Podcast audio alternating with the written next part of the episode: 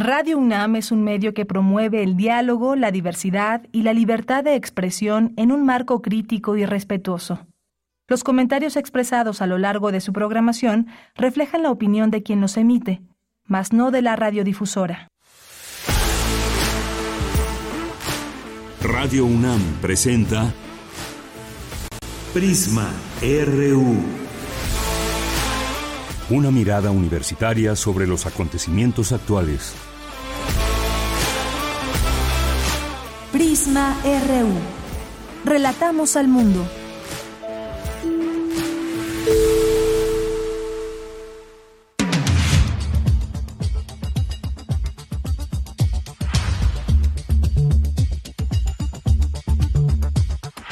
Muy buenas tardes, muchas gracias por acompañarnos ya aquí en Prisma RU. Estamos iniciando este informativo hoy martes, no, hoy es martes, no, hoy es miércoles 7 de junio del año 2023 y es un gusto poder saludarles, invitarles a que nos escuchen. Les platico que tendremos el día de hoy. Por supuesto que vamos a hablar de esto que pasó ayer con el canciller, el todavía canciller Marcelo Ebrard, que el próximo lunes, a partir del próximo lunes ya nos será el canciller de nuestro país. Y qué pasará y esto obviamente le tendremos aquí todo el detalle pero pues ayer anunció que renuncia porque quiere participar y meterse de lleno a este proceso para elegir a la, candidatura del partido al que pertenece de Morena.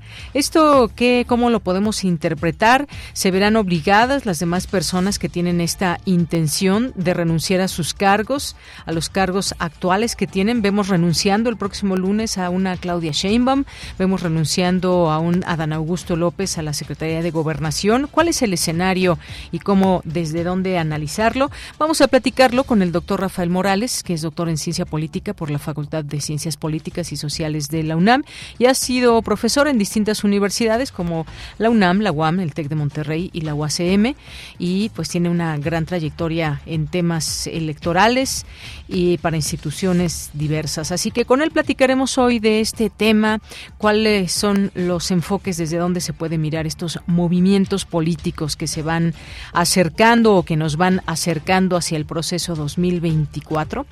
Vamos a platicar también con el doctor Javier Delgado, director del Programa Universitario de Estudios sobre la Ciudad, porque este, este programa, el PUEC, eh, organiza el ciclo sobre erupciones y sociedad y una sesión dedicada a la vivienda deshabitada en México, que tiene que ver pues ahora con todo lo que está pasando con el volcán Popocatépetl, cómo se comporta y demás y esto cómo puede afectar. Así que vamos a tenerlo aquí en entrevista.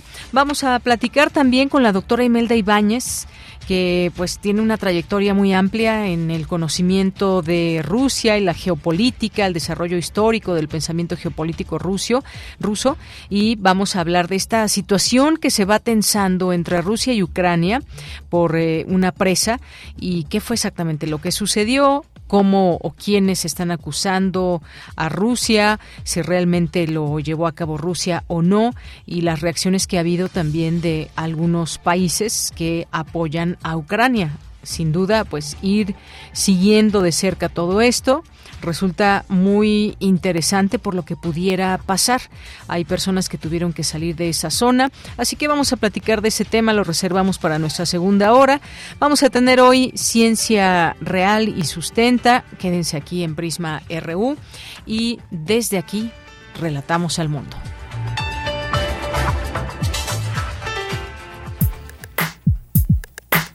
Relatamos al mundo. Relatamos al mundo.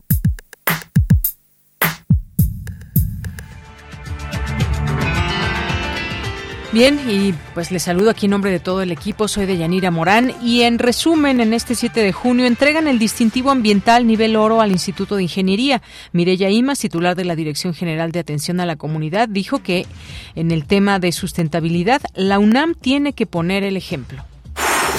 La vacunación para atender la pandemia de COVID-19 fue una situación extraordinaria, pero se requiere una equidad mundial, aseguró Samuel Ponce de León, coordinador del Programa Universitario de Investigación sobre Riesgos Epidemiológicos y Emergentes de la UNAM.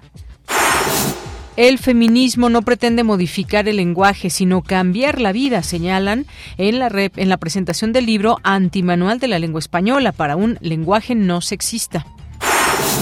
Con el objetivo de establecer bases de colaboración para diseñar y ejecutar la tercera edición del Diplomado en línea sobre trata de personas y trabajo forzoso, la UNAM, a través de la Cátedra Extraordinaria Trata de Personas y el Ministerio de Relaciones Exteriores de la República de Panamá, firmaron un convenio de colaboración.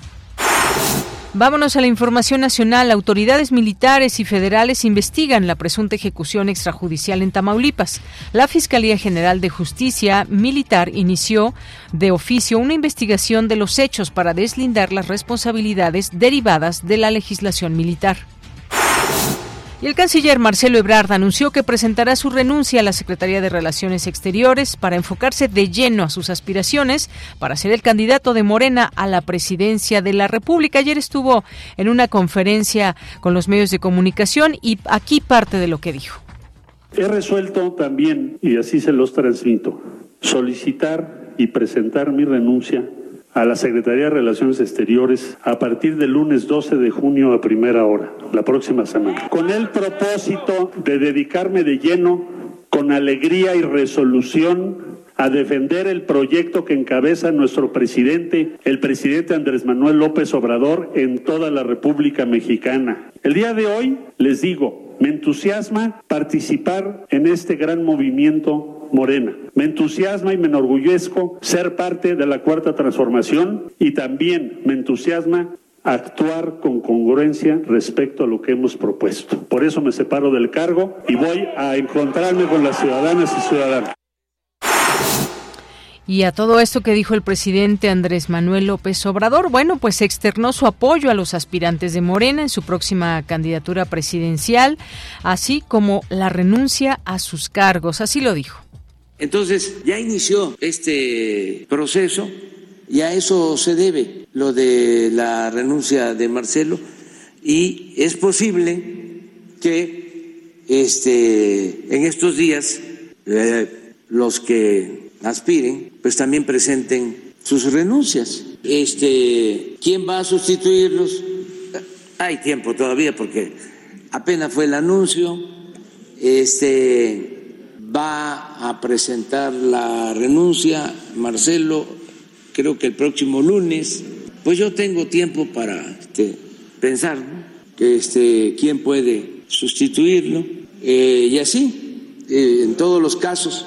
Es muy importante que estemos asistiendo a un hecho inédito, algo nunca visto, porque durante mucho tiempo fue el dedazo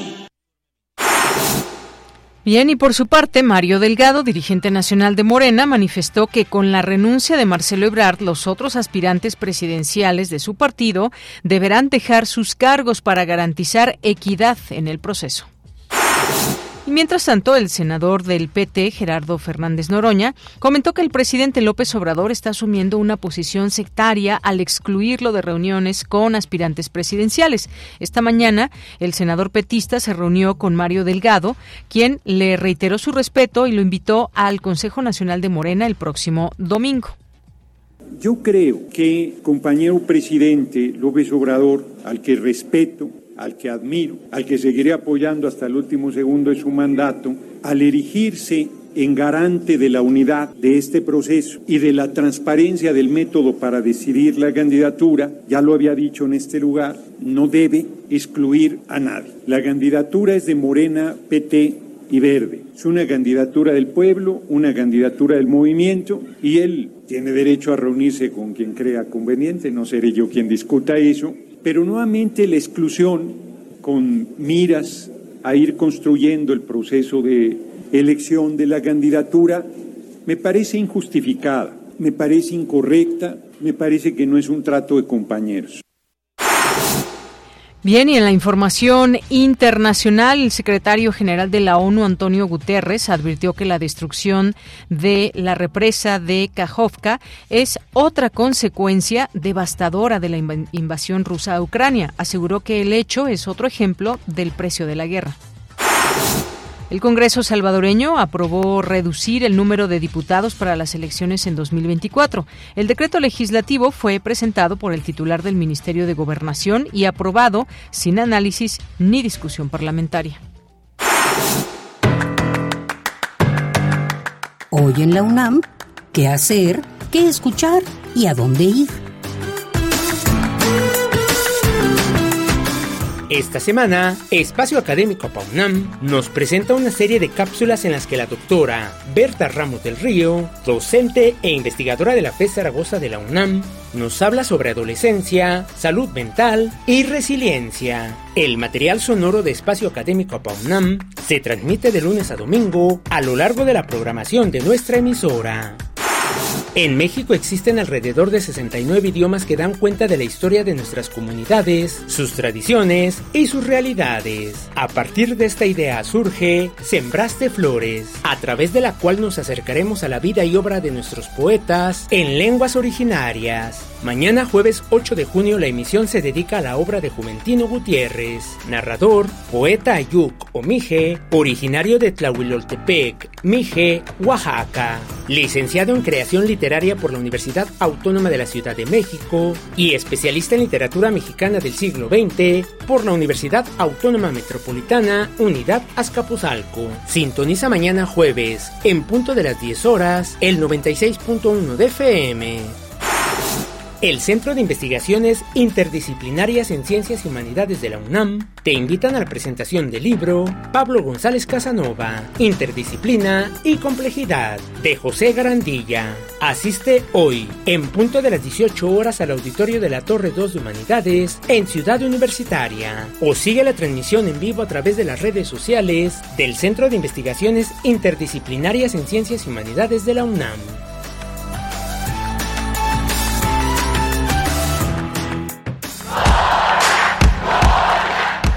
Campus RU.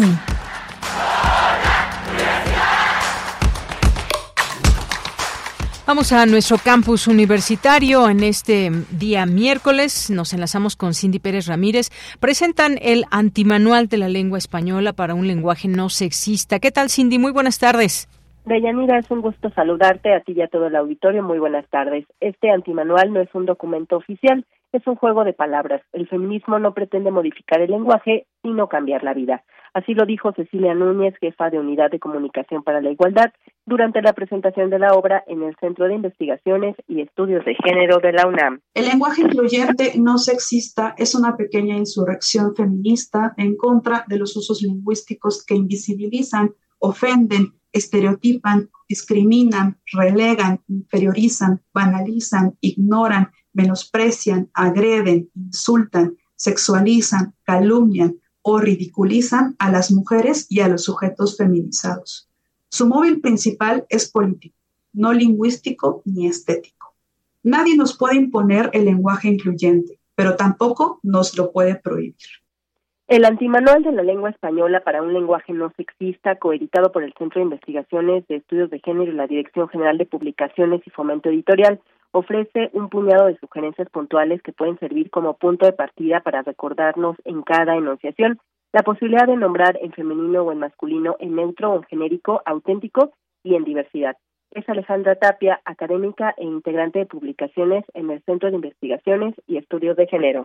Es una convicción política y lingüística y, y esta parte del antimanual el anti es porque no es un libro prescriptivo. Yo creo que esta es una parte muy importante. Este, este antimanual habla de posibilidades, habla de recursos que se pueden usar para ser incluyentes en, nuestros escritos y en nuestras comunicaciones, pero una parte muy importante es que lo vamos a hacer desde la creatividad, desde la irreverencia y desde la incorrección política. La A de antimanual es una A de anarquista, porque precisamente nosotras no queremos dar este consejos y lineamientos. Yanira, aquí la recomendación de la obra Antimanual de la Lengua Española para un lenguaje no sexista, coeditado por el Centro de Investigaciones y Estudios de Género y la Dirección General de Publicaciones de esta Casa de Estudios. Este es mi reporte.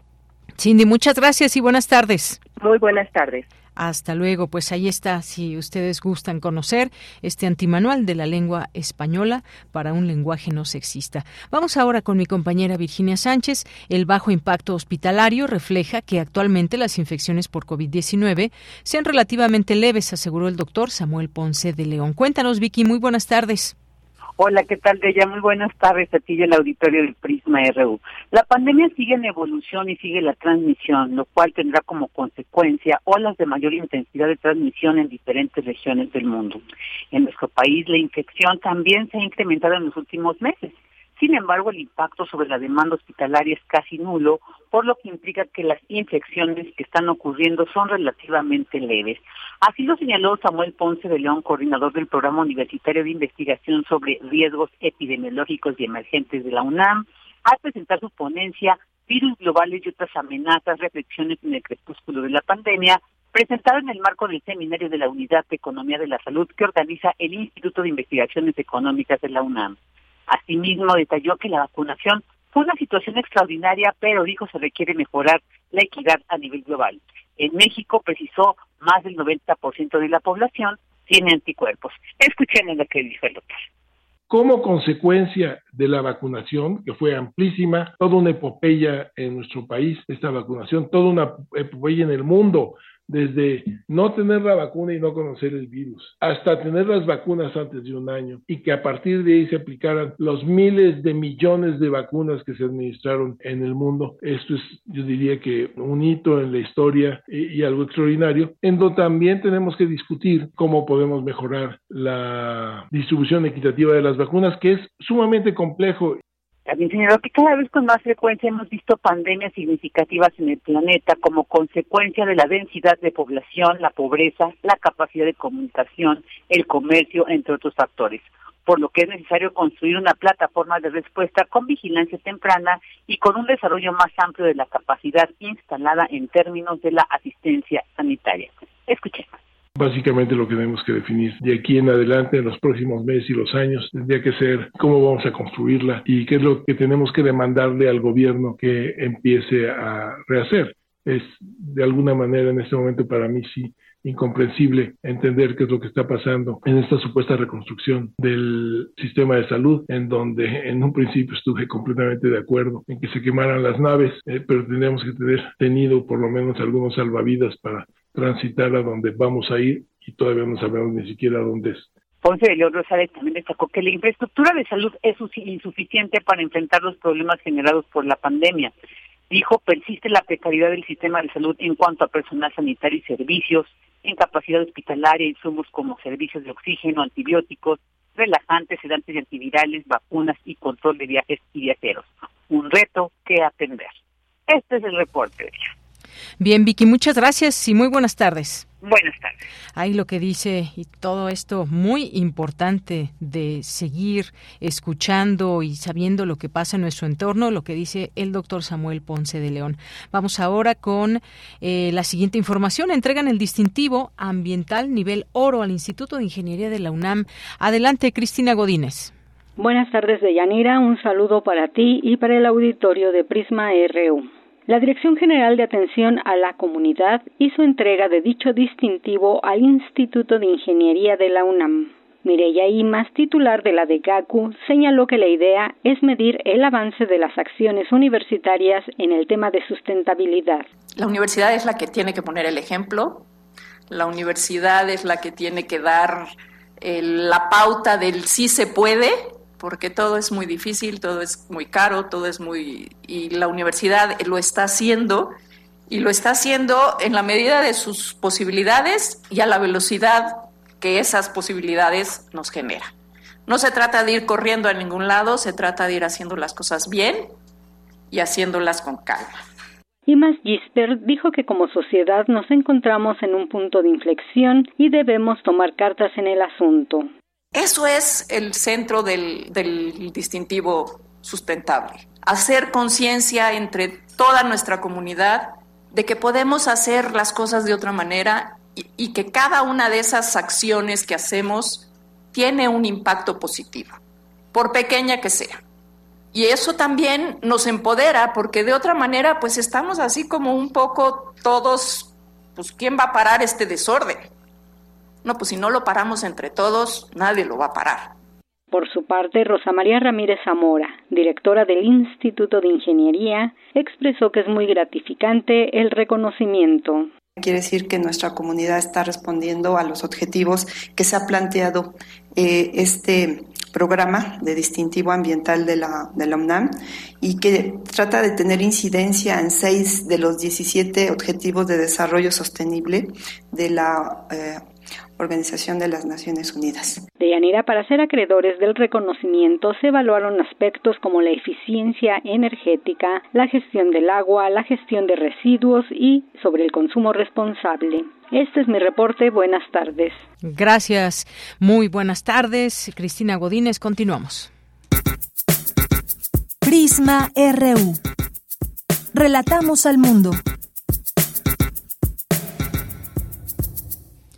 Vamos a entrar de lleno a este tema de cómo se van moviendo las piezas políticas en el escenario y luego de estas elecciones del domingo, pues justamente comenzó casi de inmediato estas em, reuniones, declaraciones por parte, por ejemplo, ya lo estuvimos viendo, de líderes de la oposición, de cómo van a elegir a su candidato o candidata para 2024. Los tiempos también se van fijando y el día de ayer, el día de ayer por la tarde se recibió esta invitación al que hacía este llamado el secretario de Relaciones Exteriores, Marcelo Ebrard, y el día de ayer, justamente a las seis de la tarde, anunció que presentará su renuncia el próximo lunes 12 de junio para dedicarse de lleno a sus aspiraciones presidenciales.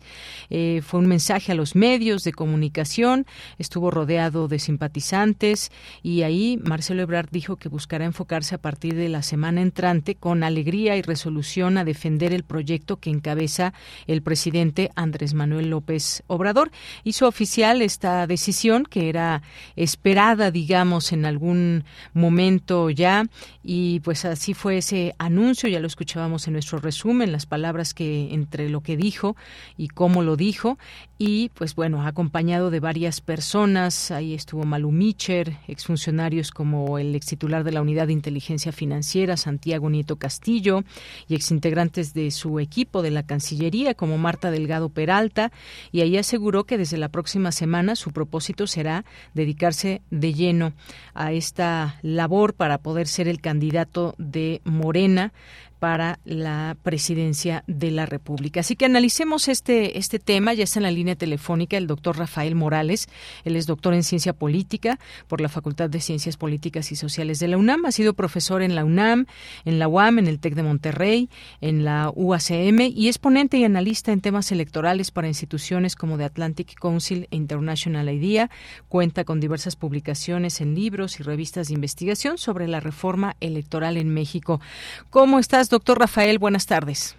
Deyanira, muy buenas tardes. Como siempre, un gusto estar aquí con tu auditorio.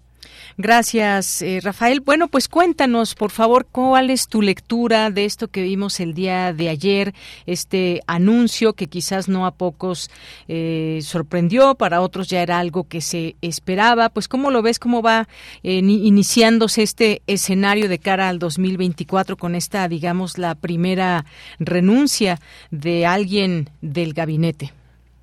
Sí, Dayanira, pues estamos en una sucesión presidencial inédita, comparando con lo que la historia, digamos, nos muestra. estábamos acostumbrados al viejo modelo del tapado, del dedazo, etcétera, donde el presidente parecía tener el control absoluto de todo este proceso. Ahora no, ahora lo que tenemos es que hay una gran efervescencia, los actores interesados pueden manifestarse públicamente, y esto cambia de manera radical esas, esas viejas formas, eh, digamos, tan apegadas a lo que era el sistema eh, político mexicano allá del siglo pasado. Pues ahora los actores, como bien eh, ha mencionado el propio canciller, están planteando las rutas que debe de tomar este proceso y justo por eso el Marcelo Ebrard, el canciller, todavía canciller del gobierno mexicano, plantea su renuncia eh, apenas hace unas horas en la idea de poder ir encauzando este proceso e invitar al resto de los actores a que hagan algo importante, que es separarse de sus cargos para concentrarse de lleno en una aspiración político partidista, algo que me parece que es bueno en sí mismo, apela a la transparencia y le da mayor certeza también al gobierno de que aquellos funcionarios y que se mantenga digamos en su encargo, pues tendrán que abocarse exclusivamente a eso. Y los que no, que renuncie.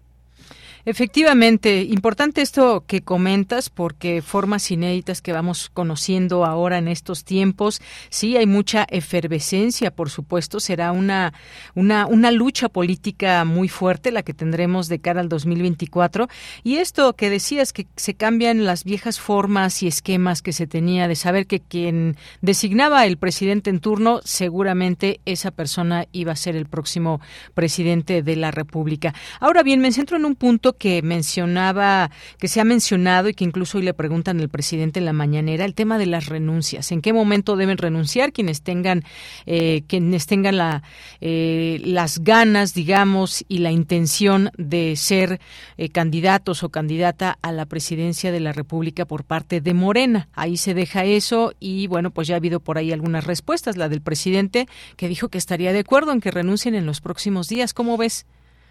Sí, yo creo que el presidente está encauzando de manera adecuada este proceso porque la Constitución dispone que los funcionarios tienen que renunciar eh, una vez que el proceso constitucional electoral da inicio. Pero en este caso, pues no tenemos un proceso eh, electoral en puerta. Eh, en las fechas en las que estamos, pues en realidad no hay absolutamente nada.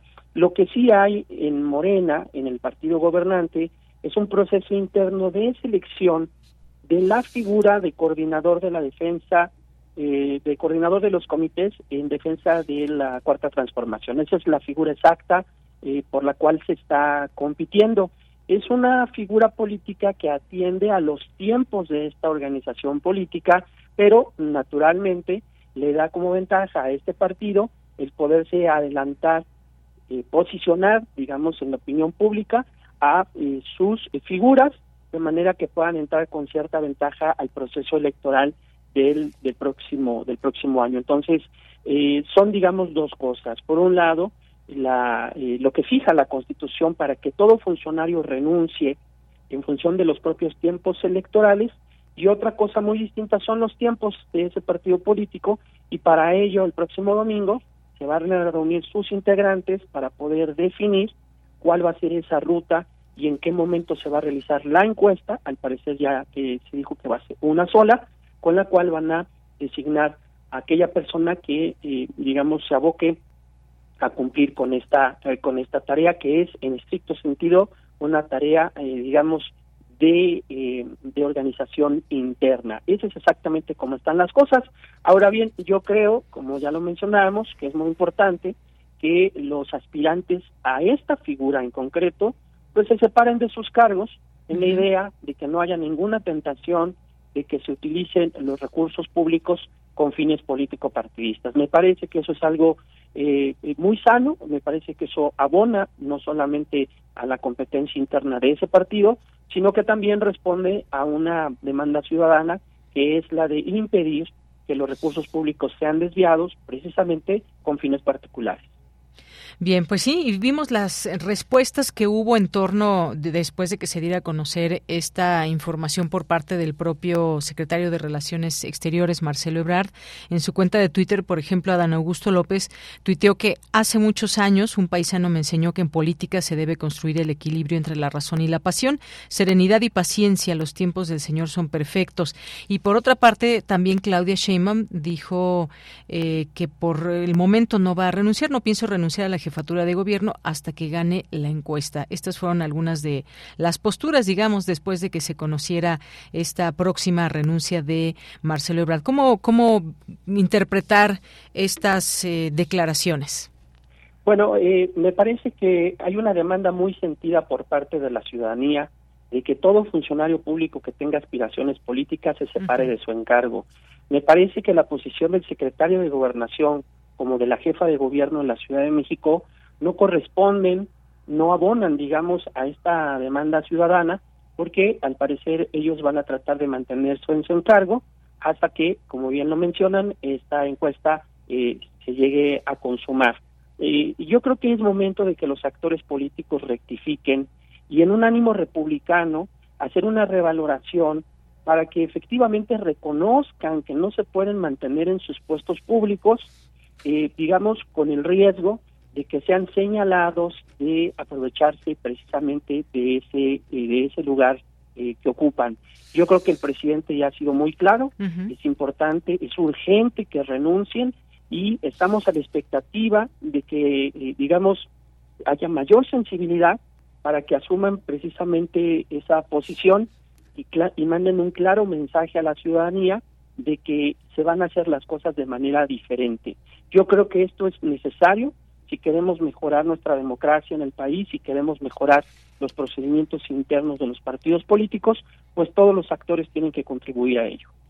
Claro, entre más, eh, entre más claras sean estas reglas, esta encuesta y la selección quede pues a ojos de la ciudadanía como una selección clara, creo que eso va a abonar para, para Morena. Ahora, ¿qué pasa con las otras personas que tienen esta intención? Y me refiero a Ricardo Monreal, a Gerardo Fernández Noroña, que Noroña por ahí dijo que no había sido convocado, que pues no debe eh, de haber esa em, pues esa idea como sectaria de que lo están sacando de, de estas reuniones y sobre todo pues esta última que hubo cuando también estuvo eh, Delfina Gómez el lunes pasado y que el presidente aclaró que fue para para felicitar a la próxima gobernadora del Estado de México y el caso de Monreal que también ha jugado un papel importante en distintos momentos y que se le vio ahí también con las posibles como se les llama corcholatas. ¿Qué, qué opinas de estas dos figuras? Sí, claro. Eh, Gerardo Fernández Noroña se reunió hoy precisamente en la mañana con el dirigente nacional de Morena, Mario Delgado, y ahí se dio a conocer que eh, eh, Fernández Noroña va a ser invitado al conclave, al Consejo Nacional de Morena, que va a tener el verificativo el próximo domingo. Entonces, por ese lado, parece ser que hay un ánimo para poder integrar, para que no haya, digamos, eh, algún riesgo de decisión o de ruptura que pueda desencarrilar, digamos, este proceso que al presidente tanto le preocupa. Y hay que decirlo también, es un proceso eh, que todos debemos de cuidar porque, eh, eh, digamos, de eso depende la estabilidad también de las elecciones y del propio sistema político. Como sea, Ricardo Monreal ha dicho que él se va a atender a lo que se resuelva justamente el próximo domingo en el seno de ese Consejo Nacional. Dijo que él va a ser respetuoso de lo que determine el partido político, y en ese momento seguramente ya vendrán los posicionamientos. Eh, me parece que esa postura es inteligente, es prudente, eh, es importante también permitir que el partido político tome sus decisiones para que el resto de los actores eh, se posicionen. Sin embargo, no hay que esperar mucho.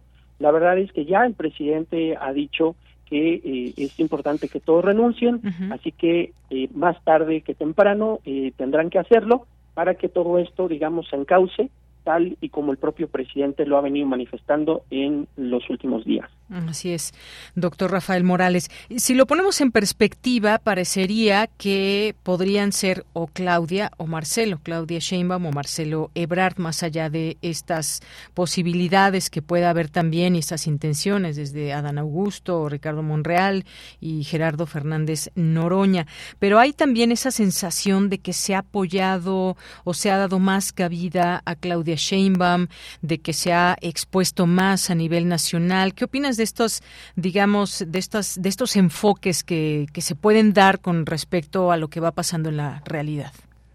Sí, la idea de que ya hay un eh, ganador, de que ya hay un favorito o que el presidente pues ya, digamos, tiene a alguien en la mira para sucederlo en, el, en la carrera presidencial, pues es básicamente una idea que ha sido promovida pues por los equipos, por los propios equipos políticos de los candidatos eh, eh, interesados, de los aspirantes. No hay manera de saberlo.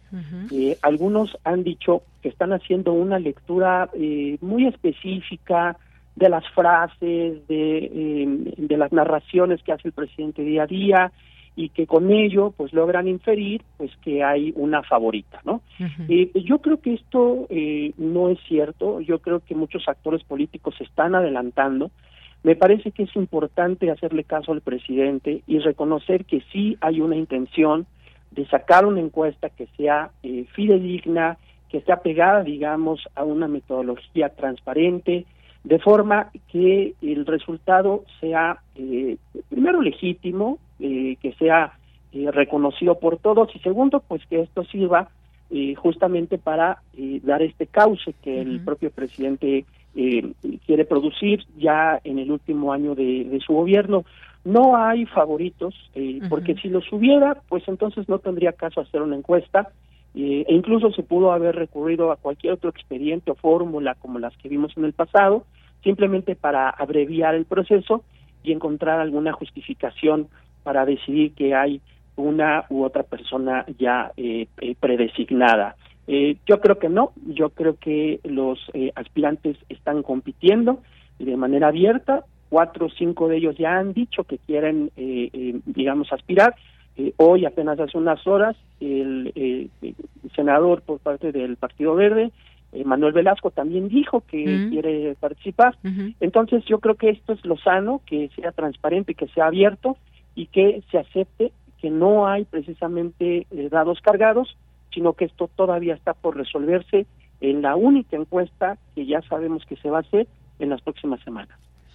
Muy bien. Y por último, te preguntaría, doctor Rafael Morales, em, pues algo que dijo Marcelo Ebrard en su discurso el día de ayer fue que eh, está se entusiasma, le entusiasma participar en este gran movimiento en Morena, que le entusiasma y le enorgullece ser parte de la cuarta transformación y que también le entusiasma actuar con congruencia respecto a lo que se ha propuesto y expresó su confianza en que el domingo que viene, cuando el, con, el Consejo Nacional de Morena se reúne, una para definir la convocatoria, las reglas para designación de su abanderado presidencial, eh, pues a una propuesta unitaria en la que se coincida, en la que se garantice equidad, transparencia y reglas claras, porque el movimiento tiene y sostendrá y defenderá su autoridad moral. Es decir, ya da un voto de confianza a lo que suceda en este Consejo Nacional. Hasta el momento, pues parecería que ahí va marchando, ahí van marchando las cosas.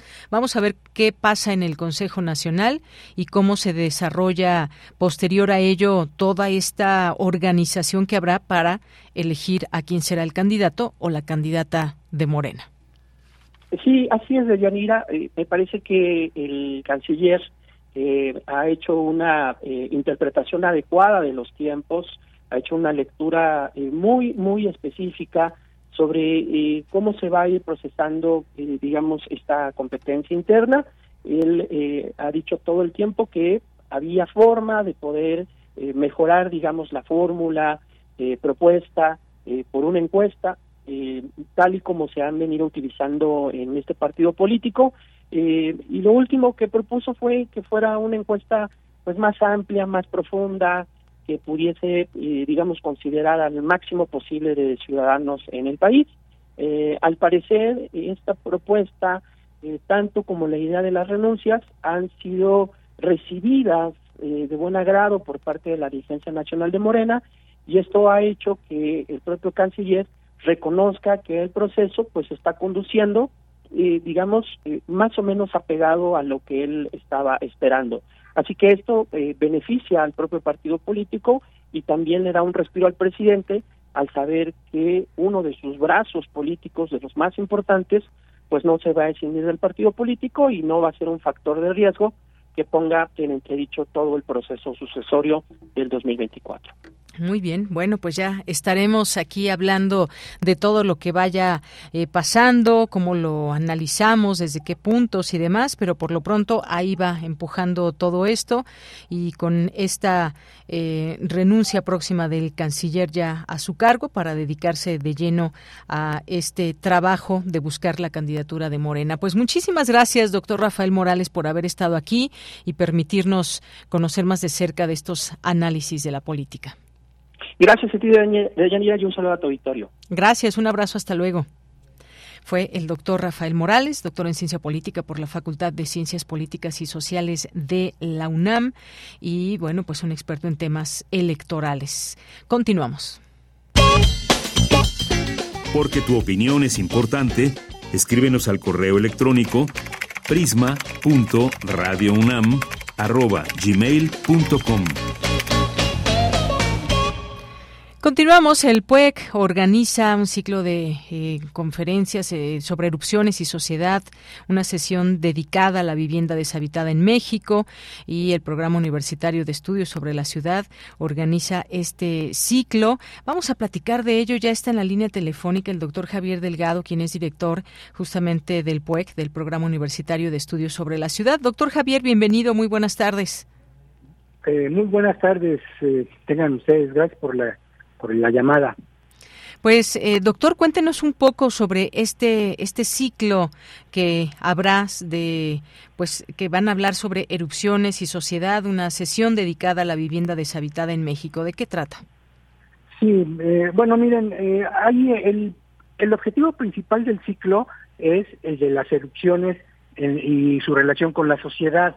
El tema de la vivienda deshabitada fue fue un ciclo este previo. Yo creo que aquí se están mezclando los dos ciclos, pero pero es pertinente por lo siguiente. Mire, el, la, la emergencia que se presentó en el, eh, recientemente en el Popocatépetl el día eh, domingo que fue 19, el día 21 de mayo eh, causó mucha causó mucho temor sobre todo incertidumbre porque no sabíamos qué tan qué tan intenso iba a ser cuáles eran los peligro, del riesgo real que estábamos este, al, que estábamos expuestos. Y digo que estábamos porque yo este, coyunturalmente me encontraba en la zona con un grupo de alumnos nuestros de la UNAM, pero otros alumnos de que venían desde Oaxaca, Veracruz, eh, del estado de Hidalgo. Y pues lógicamente mi preocupación eh, era de bueno qué es lo que está pasando, qué podemos hacer si de repente hay un, un eh, se eleva el nivel de riesgo. Bueno, entonces, afortunadamente, la alerta amarilla, que es en la que estábamos, de nivel 3, no pasó a mayores. Eh, sin embargo, bueno, ya una vez en, en la UNAM de regreso, nosotros vimos que a pesar de que existe muy buena información eh, oficial, principalmente por la por el plan este de plan operativo del volcán Popocatépetl que involucra a los a los tres estados a las cuatro entidades, perdón, que involucradas en este en este problema, la información no fluía a, quien debía, pues a quienes la necesitaba. Nosotros estábamos en la ciudad de Puebla y no teníamos esta información. Y yo me preguntaba, bueno, ¿qué pasa en estos poblados, en las localidades que están en las cercanías del volcán y que pues digamos son los que están más directamente expuestos a cualquier a cualquier contingencia y estamos hablando de alrededor de un poco más de 20 localidades, 24 localidades tengo aquí enfrente mío, eh, un total de 49 mil habitantes entre todas ellas. Bueno, eh, algunas localidades son muy pequeñas, eh, de 400, 500 habitantes, otras un poco más grandes, de 5 mil, eh, 5.600, como el caso de San Nicolás de los Ranchos.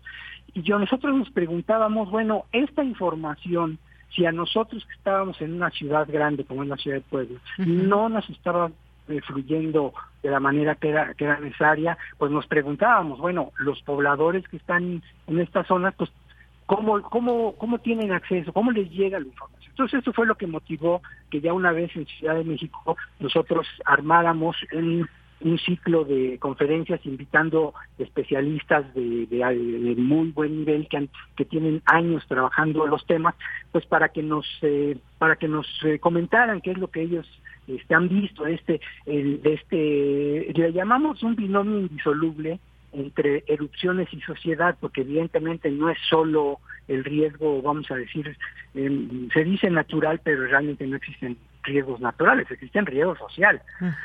Y entonces, por ejemplo, tuvimos ya, la semana pasada tuvimos a una conferencia de la maestra Gaudi eh, García Medina, quien nos habló, eh, fíjese, usted, del caso del Paricutín, que fue ya hace más cerca de 100 años, donde efectivamente toda una población ¿verdad?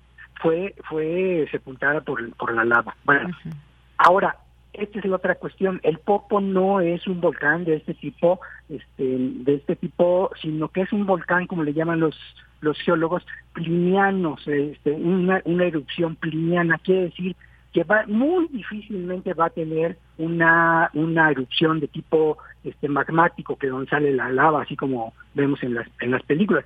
Pero esto lo, lo necesita saber la gente. No quiere decir que sea menos peligroso porque efectivamente lanza se lanzan fragmentos de rocas bueno las cenizas que esa es la que ese es lo, más común. El, la segunda el segundo mm, eh, sesión que fue el día de ayer con la doctora Mari Carmen Serrapuche ella nos habló de el caso de las pirámides de, de Xochitecatl, que están, están enfrente de, la, zona arqueológica de Cacaxtla, y ella nos, nos reportaba que ya ha habido dos eh, explosiones eh, muy fuertes del Popo en la historia, y en donde eh, los efectos de las cenizas eh, tapizaron enormes cantidades este, de superficies de, de, tierra de cultivo que hizo que las poblaciones de alrededor abandonaran la región. Entonces, pero fueron abandonos de 100 años, 200 años. Esto haya pasado dos veces.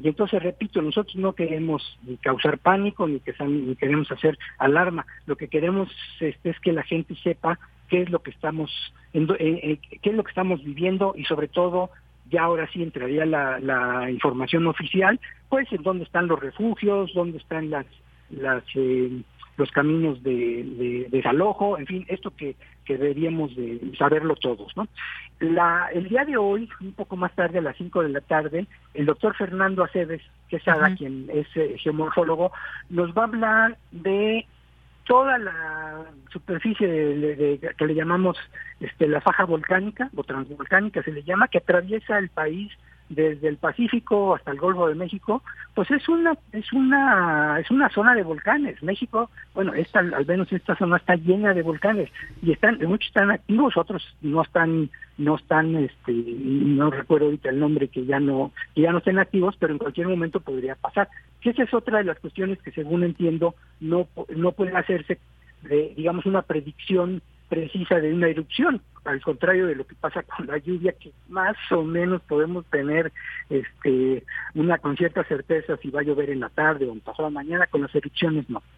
Y la, y la, y la última eh, conferencia que va a ser el, dentro de hoy en ocho días, eh, del doctor Klaus Side, que él nos va a hablar, nos va a explicar precisamente esto que yo les yo, le comentaba hace un momento, que son erupciones plinianas, este de hace eh, de hace dos mil años que, que asolaron bueno que, que, que, hicieron sufrir a esta región bueno, pues básicamente es eso. No sé si contesté su pregunta. sí, sí, sí. Pues sobre todo conocer este, justamente cuáles son estos enfoques de este ciclo sobre erupciones y sociedad, que ya ha habido algunas pláticas, como usted dice, algunas sesiones. La primera dedicada a esta relación del patrimonio y el medio ambiente, con el caso del volcán Paricutín en Michoacán y la diferencia justamente de estos de estos volcanes, eh, doctor. La siguiente que fue eh, las pirámides de Xochitecatl.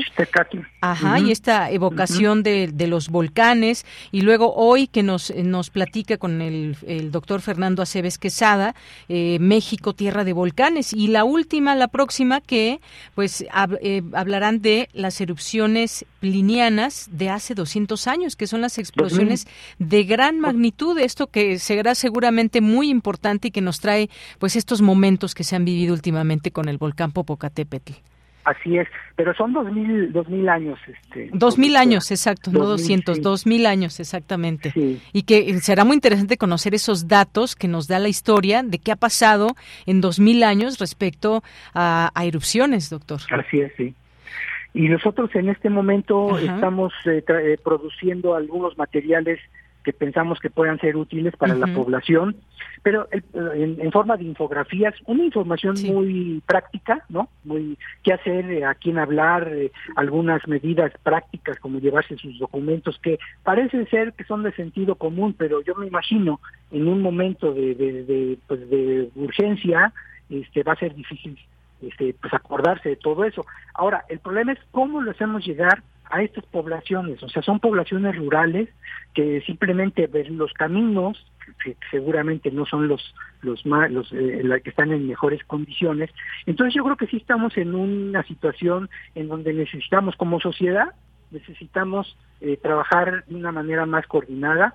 Nosotros en la universidad pues tenemos el compromiso, ¿verdad?, de, de generar esta información eh, que sea oportuna, ¿no? Que sea que sea accesible a, las personas, porque pues a lo mejor muchos términos que usamos los, los, académicos, pues a la gente pues no le va a decir mucho. Entonces, estas infografías estarán ya disponibles pues, en, esta misma semana. Por supuesto, los medios que tenemos, que son medios masivos, pues los tendremos ahí, pero repito, nos falta todavía una gran actividad, una, una, una, un esfuerzo más intenso de participación de la, de la, de la sociedad civil, atención de las, las entidades de gobierno que hagan que comuniquen este, de una forma mucho más eficiente a los pobladores qué es lo que está pasando.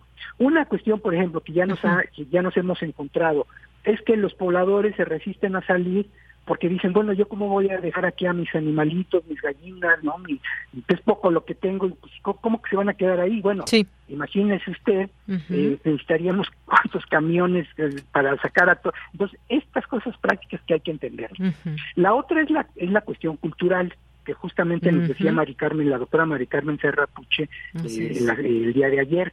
existe una relación muy muy estrecha con los con los volcanes de los pobladores. Eh, históricamente eso está, eso forma parte de su, de su identidad, de su cultura. Entonces, como decirle simplemente, oye, tienes que salirte de aquí, pues decir, oye, a ver, ¿cómo, cómo que tengo que salir? Entonces, necesitamos que se les comunique en, en los términos que ellos que ellos este, eh, identifiquen con su, con su cosmogonía. No podemos pretender que nosotros, por tener información científica, sea la, ahora sí que la única verdad.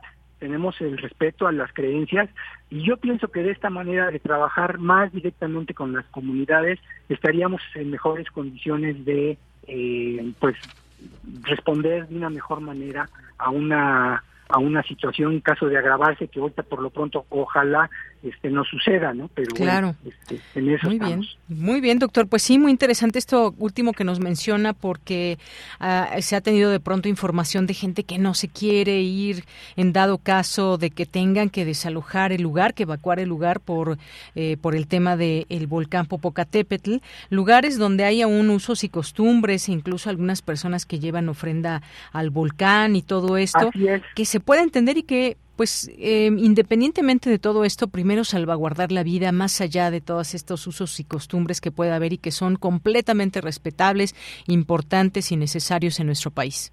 Así es. Muy bien. Así es. Pues, doctor, le agradezco muchísimo el que haya estado con nosotros, que nos platique nada más por último cómo podemos conectarnos, cómo podemos eh, estar en la sesión de hoy y todavía la siguiente, el próximo 14 de junio. ¿Sí, doctor? Ahí pasó algo con la comunicación. Bueno, de cualquier forma, yo les adelanto que pueden escribir un correo a difusión arroba puec con sea al último, puec.unam.mx y en la página de web del PUEC, que es www.puec.unam.mx, ahí en las redes sociales también, ahí se puede consultar toda esta información. Así que, eh, así que ahí dejamos esto para que quienes quieran conocer más a detalle de este ciclo importante de pláticas sobre erupciones y sociedad, puedan conectarse a través del PUEC. Bueno, pues ya estábamos en la parte final. El doctor ya estábamos a punto de despedirnos. Le agradezco muchísimo si nos estuviera acaso escuchando el doctor Javier Delgado, director del programa universitario de estudios sobre la ciudad. Así que vamos ahora a escuchar una invitación que nos dejó Dulce Wet.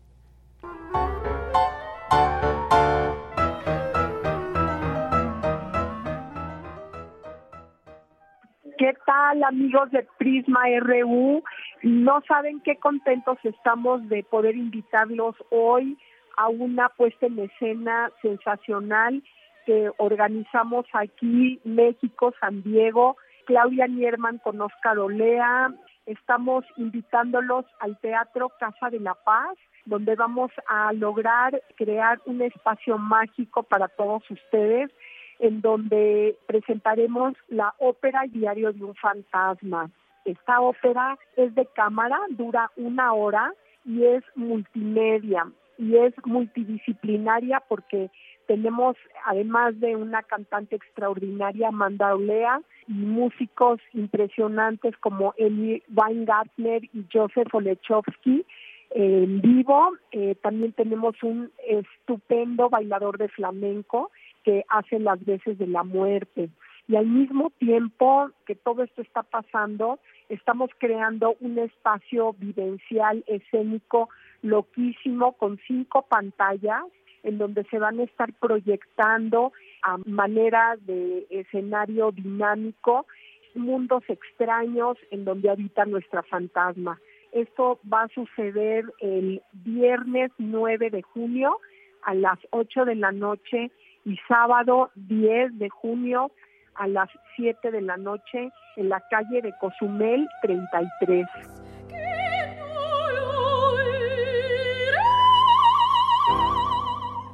Buenas tardes, yo soy Oscar Olea, el compositor. Bueno, la ópera es no solamente de cámara, sino minimalista. Nada más tenemos dos músicos, una cantante y el bailarín, además de todas las proyecciones y la puesta en escena. El resultado no da esa impresión de ser minimalista, sino que por lo contrario, con lo poquito que se tiene, se logró una presentación extraordinariamente bien lograda. No lo olviden, queridos melómanos, vengan a acompañarnos aquí al Teatro Casa de la Paz a vivir una experiencia extraordinaria este próximo viernes 9 y 10 de junio aquí en el Teatro Casa de la Paz en la colonia Roma. Para poder reservar sus boletos, les ofrecemos un número de WhatsApp que es el 5514 89 07 40. También habrán boletos en taquilla, pero hay poquitos espacios ya y conviene reservar. El boleto está en 180 pesos y hay descuentos de INGEN y de estudiantes. Ojalá nos puedan acompañar, será una vivencia inolvidable.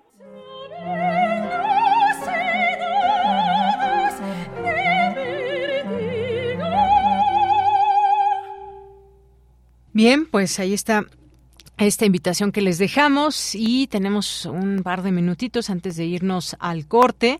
Hay un video que revela una presunta ejecución extrajudicial por parte de militares y bueno, este video que se puede ver y que está, pues no, no tenemos el contexto, es una de una cámara de seguridad que captó justo el momento en que militares abrieron fuego contra personas que habían sido desarmadas ahí en Nuevo Laredo, Tamaulipas, donde previamente se han denunciado casos también de ejecuciones extrajudiciales. Lo que se alcanza a ver en el video es que una camioneta negra, una camioneta 4x4 parece, se estrella contra una reja a toda velocidad. Luego de inmediato llega un auto militar con militares dentro y bajan eh, de este eh, de esta camioneta y eh, pues someten a los civiles que ahí iban. Se aprecia también que sacan, al menos por lo menos yo vi un arma que sacan, que portaban los, eh, los civiles y después como que responden a alguna otra agresión y después se da estas estas ejecuciones se habla de que manipularon las el lugar de los hechos y algo que tendrá que investigarse por supuesto más allá de que estos civiles eh, estuvieran armados pues debe haber un, protocolo. Insistimos en esto de los protocolos que deben de tener desde eh, el actuar de los militares. Estas imágenes que tuvieron acceso a un par de medios muestran el final de esta persecución en la que participaron los uniformados y los civiles armados, quienes, bueno, dice aquí quienes aparentemente sí portaban armas largas antes de que impactaran su vehículo contra un muro. Y bueno, de ello ya lo investiga, ya investiga la Comisión Nacional de Derechos Humanos esta, esta situación y bueno, pues tendrá ahí que dar algún informe. Informó que inició una investigación de oficio sobre la presunta ejecución por parte de elementos de las fuerzas especiales de la Secretaría de la Defensa Nacional de cinco personas en Nuevo Laredo, Tamaulipas, el pasado 18 de mayo, según se observa en el video que fue difundido el día de ayer.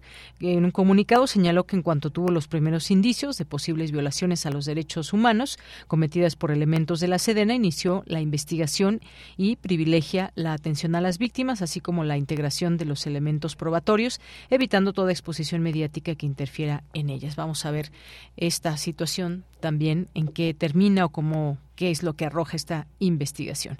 Vamos a hacer un corte en este momento, regresamos a la segunda hora de Prisma RU. Tu opinión es muy importante escríbenos al correo electrónico prisma.radiounam@gmail.com.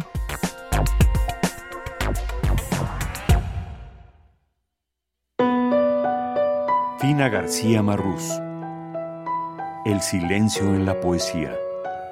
Cien años de su nacimiento son temas en su poesía, la, la, poesía religiosa tiene mucha de la misma, o sea, la misericordia, la caridad, las sagradas escrituras siempre presentes, eh, y hay poemas, otros donde se roza el tema, pero otros sí son poemas eh, muy específicos con el tema de la religión y del catolicismo. Ella y Cintia, mi padre también, ellos eran católicos de todos los domingos misa, confesión, comunión. Josefina de Diego y García Marrús, ensayista cubana. Fina García Marrús, 96.1 FM. Radio UNAM, Experiencia Sonora.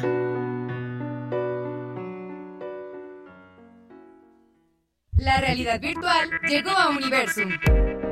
Conoce Inmersión Salvaje, una experiencia que te transporta a nuevos ecosistemas con una tecnología única. Te esperamos en Imaginare, el nuevo espacio en la explanada del Museo Universum. Visita boletos.universum.unam.mx boletos.universum.unam.mx y explora el mundo salvaje en realidad virtual.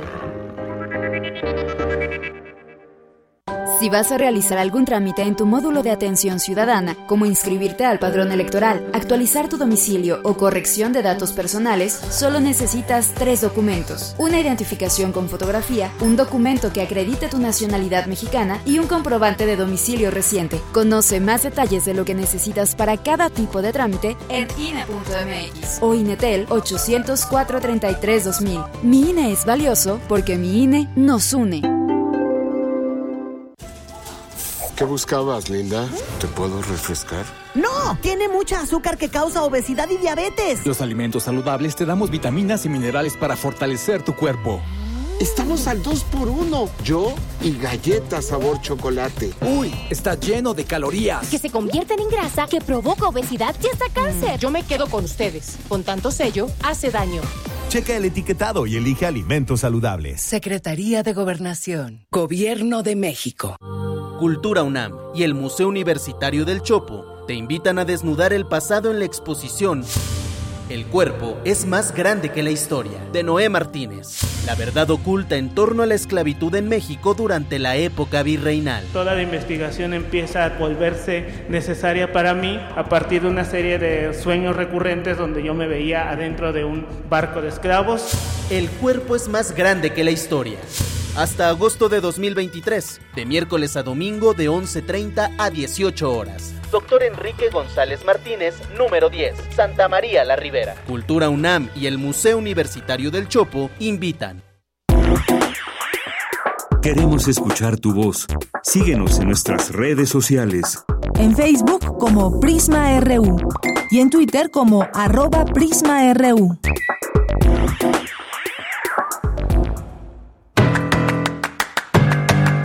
Mañana en la UNAM, ¿qué hacer? ¿Qué escuchar? ¿Y a dónde ir? El Centro Regional de Investigaciones Multidisciplinarias de la UNAM organiza el coloquio Estudios Indostánicos en el Arte Mexicano Postrevolucionario, que contará con la participación de la doctora Rebeca Barquera, Óscar Figueroa y Lía Rodríguez de la Vega. Las citas mañana jueves 8 de junio, en punto de las 10 horas, en el Centro Regional de Investigaciones Multidisciplinarias de la UNAM. Realiza tu registro de asistencia a través de su sitio oficial. La Dirección General de Orientación y Atención Educativa de la UNAM ofrece diversos talleres dirigidos a la comunidad estudiantil para orientarles en diversos temas como cambio de carrera, estrategias para gestionar los conflictos, dependencia emocional, cómo ser un estudiante resiliente, elección de carrera educativa de la UNAM. Como parte del ciclo ¿Qué sabemos sobre el cambio climático en México? se llevará a cabo el foro Atlas de Enfermedades Infecciosas en México, que contará con la ponencia del doctor Constantino González Salazar del Instituto de Ciencias de la Atmósfera y Cambio Climático de la UNAM Conéctate mañana jueves 8 de junio, en punto de las 12 del día, a través de las redes sociales del Programa de Investigación en Cambio Climático de la UNAM. Para Prisma RU, Daniel Olivares Aranda.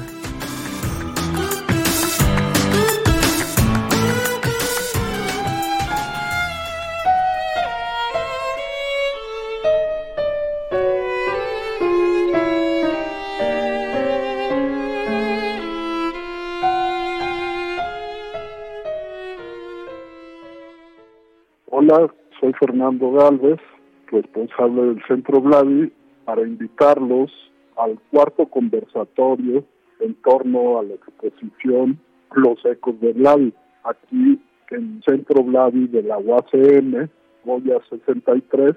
Este jueves tendremos una mesa en torno a los temas del grabado y el dibujo, dos de las disciplinas artísticas que nuestro pintor desarrolló con mayor riqueza y que lo colocan como uno de los grandes artistas gráficos y de los grandes dibujantes de la historia del arte, no solo de México, sino del mundo.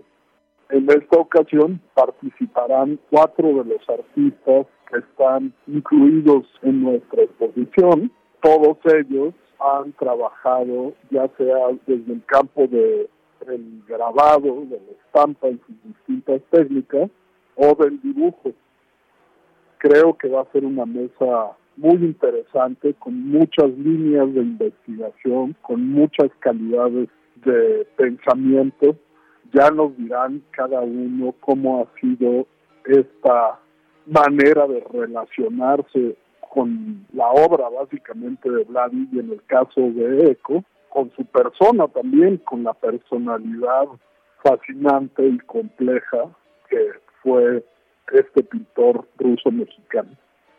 Jueves 7 de la noche en Goya 63, Centro Vladi de la UACM. Aquí los esperamos para platicar entre todos y reflexionar sobre el dibujo y el grabado tanto de Vladi como de sus discípulos.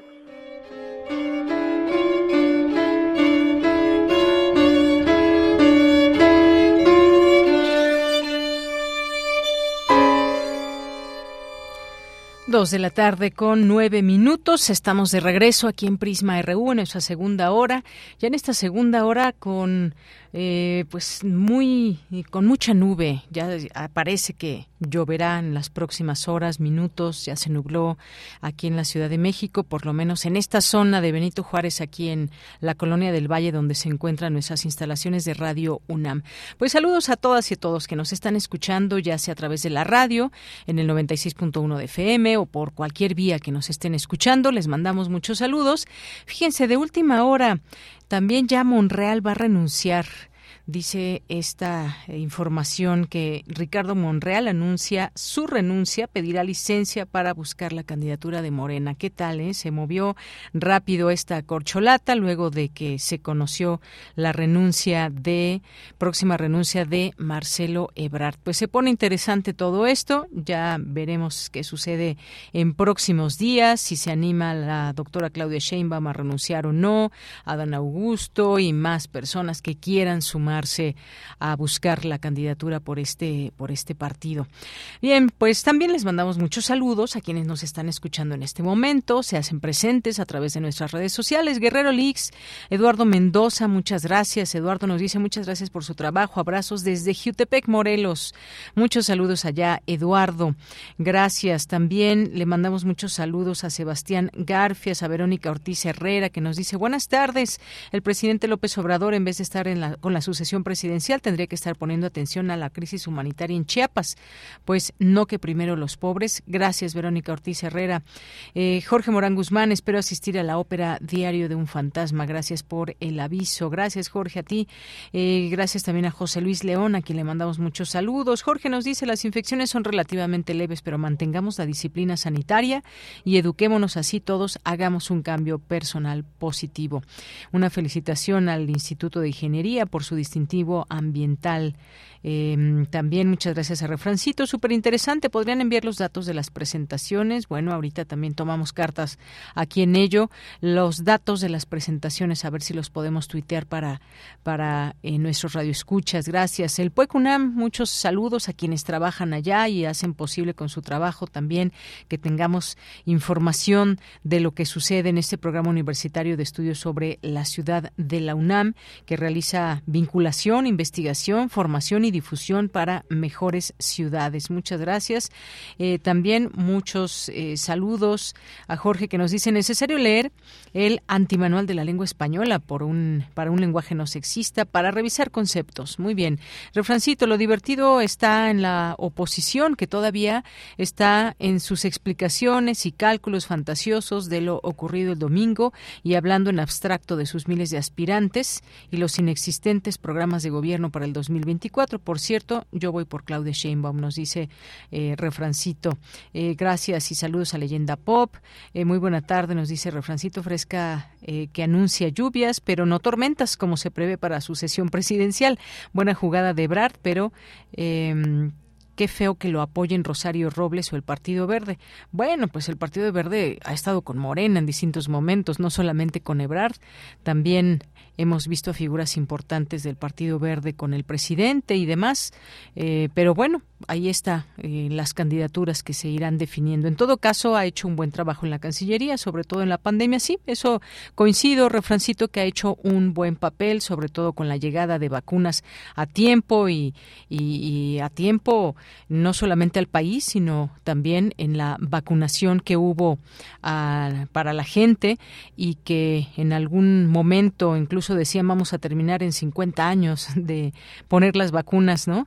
Pero bueno, ya se vio que muchas veces es más los agoreros del mal que otra cuestión. Sí, ha hecho un buen papel, me parece, incluso en la política exterior, pero ya veremos. La gente también puede opinar, por supuesto, de lo que le parece cada uno de sus posibles candidatos o candidata posible y aquí estamos para leerles, por supuesto. Jorge Morán Guzmán, un saludo cordial en esta mitad de semana para todos, escuchando el devenir del mundo. Gracias, Jorge. Eduardo Mendoza, gracias, también ya lo mencionábamos.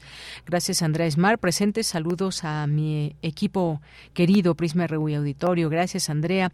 La doctora Imelda, que en un momentito vamos a estar con ella, porque nos va a hablar de a qué intereses responde lo que sucedió con la central hidroeléctrica de Cacova. Kofka, em, cuáles serán las consecuencias de su destrucción. De esto vamos a platicar en un momento más.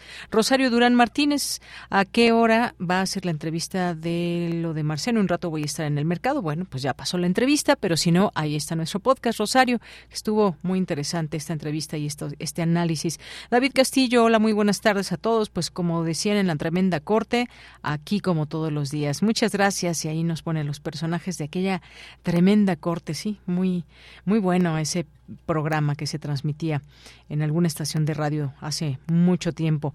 Alan García Huitrón, muchos saludos. Rosario, hoy es un gran día para ser feliz. Feliz miércoles, ombliguito de la semana. Muchas gracias. René Millán también, Alma P, Carlos, muchas gracias. Los vamos leyendo aquí con todo gusto, como siempre aquí en este espacio. También muchos saludos a la Coordinación Universitaria para la Sustentabilidad y más. Eh, Santiago Luis Enrique Castillo, Abel Fernández, saludos y comparto. Se pone bueno esto de las corcholatas, nos dice Abel. Así es, eh, Abel Fernández, ya lo iremos y lo seguiremos platicando, por supuesto. Vamos ahora a continuar con la sección de Sustenta. La Coordinación Universitaria para la Sustentabilidad de la UNAM organiza eventos en pro del consumo sustentable que contribuyen a la salud, a la salud de la comunidad universitaria. Los detalles con Daniel Olivares en la sección de Sustenta.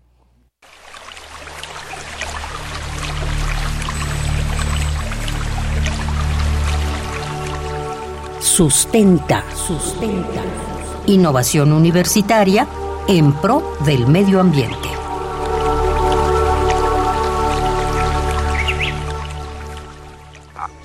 Hay una cuestión de, yo, diría, como es de amor a la tierra, ¿no?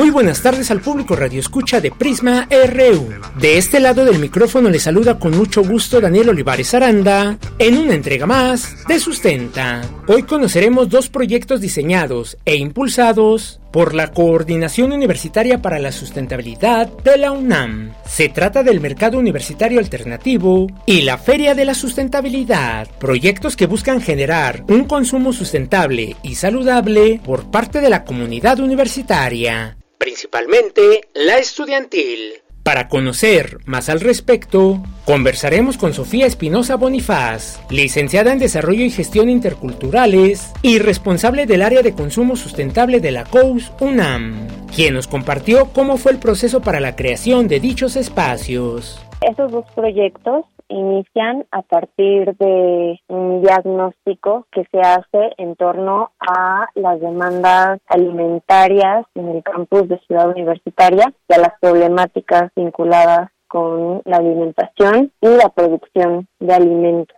Entonces, por parte de, de la comunidad universitaria existen demandas importantes para acceder a otro tipo de alimentación, alimentación que se diferencie de la producción agroindustrial y eh, donde se practiquen eh, procesos de sustentabilidad. Entonces, a la par se han dado o, son importantes otros procesos dentro del ámbito alimentario, eh, como son las redes alimentarias alternativas, y entonces se planteó la manera en, que estas redes alimentarias alternativas pudieran tener eh, un espacio, una presencia al interior de la universidad, ¿no? Generalmente las redes alimentarias alternativas, al menos en el caso de la Ciudad de México, eh, se desarrollan en otros eh, espacios, ya sea públicos o, privados, pero todavía no tienen una presencia importante en, en las instituciones en las instituciones académicas. Entonces, eh, observamos que el área de consumo sustentable podría tener un papel importante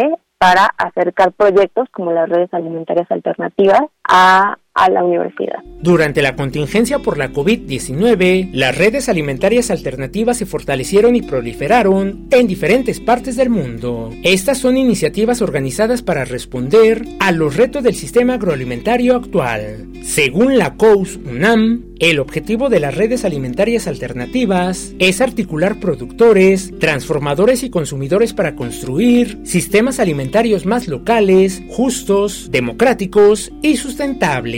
La COVID-19 ha redefinido los procesos de trabajo de dichas redes. Escuchemos nuevamente a la licenciada Sofía Espinosa, quien nos explica el trabajo del mercado universitario alternativo y la Feria de la Sustentabilidad como redes alimentarias alternativas. Tanto el mercado universitario alternativo como las ferias de consumo sustentable tienen por objetivo contribuir eh, y aportar a la construcción de ambientes alimentarios más sostenibles al, interior de la, de la universidad, pero digamos que hay diferencias eh, importantes en los dos proyectos. Por una parte, el mercado universitario eh, tiene una sede fija eh, y una periodicidad mensual en la explanada de la tienda UNAM. Eh, los proyectos eh, productivos que integran el mercado universitario alternativo son eh, fijos, no, no se rota y el mercado está integrado por 12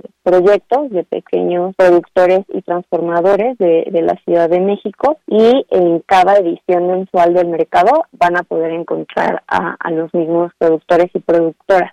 también estos proyectos pasan por un proceso de alta ante la tienda UNAM y son productores que tienen que estar eh, dados de alta ante el SAT y tienen que poder facturar. Em, esto ha sido un desafío eh, para proyectos productivos de pequeña escala como los que participan en las redes alimentarias alternativas y al identificar que, que pues esas problemáticas pues existían y que podían ser un desafío para la incorporación de nuevos proyectos, se decide, ¿no? También eh, paralelo al mercado, impulsar las ferias eh, de consumo sustentable que eh, no tienen una sede fija, como es el caso del mercado, y este también están de forma itinerante en diferentes entidades y espacios, principalmente de ciudad universitaria. Y en estas ferias se van rotando a, a los productores, ¿no? También para que los proyectos productivos eh, pues no sean los mismos, que diferentes productores tengan la oportunidad de ofrecer sus, sus productos al interior de las instalaciones universitarias en la próxima entrega de Sustenta conoceremos más acerca del mercado universitario alternativo y la Feria de la Sustentabilidad, impulsados por la COUS UNAM, que ofrecen a la comunidad universitaria una alternativa de productos orgánicos, veganos o vegetarianos, que impactan fuertemente en la naturaleza y la sociedad. Si tienes alguna duda o comentario, puedes compartirlo a través de las redes sociales de Prisma RU o directamente en mi cuenta de Twitter. Recuerda que me encuentras como arroba Daniel Medios TV. Para Radio UNAM, Daniel Olivares Aranda. Hay una cuestión de, yo, yo diría, como es de amor a la tierra. Bien, regresamos. Son las 2 de la tarde con 22 minutos. Vamos en este momento a la información internacional con Radio Francia Internacional. Relatamos al mundo. Relatamos al mundo.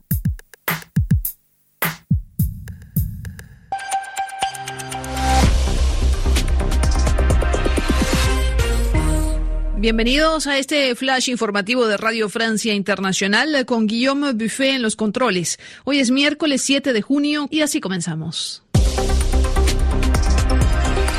Andreina Flores. En Ucrania, más de 17.000 personas están siendo evacuadas en las zonas inundadas tras el bombardeo que destruyó la represa de Kajovka en el río Dnipro. Sin embargo, las autoridades ucranianas ya calculan que son 40.000 las personas que viven en las 24 localidades afectadas. El presidente ucraniano Vladimir Zelensky denunció que Rusia ha cometido un crimen ambiental.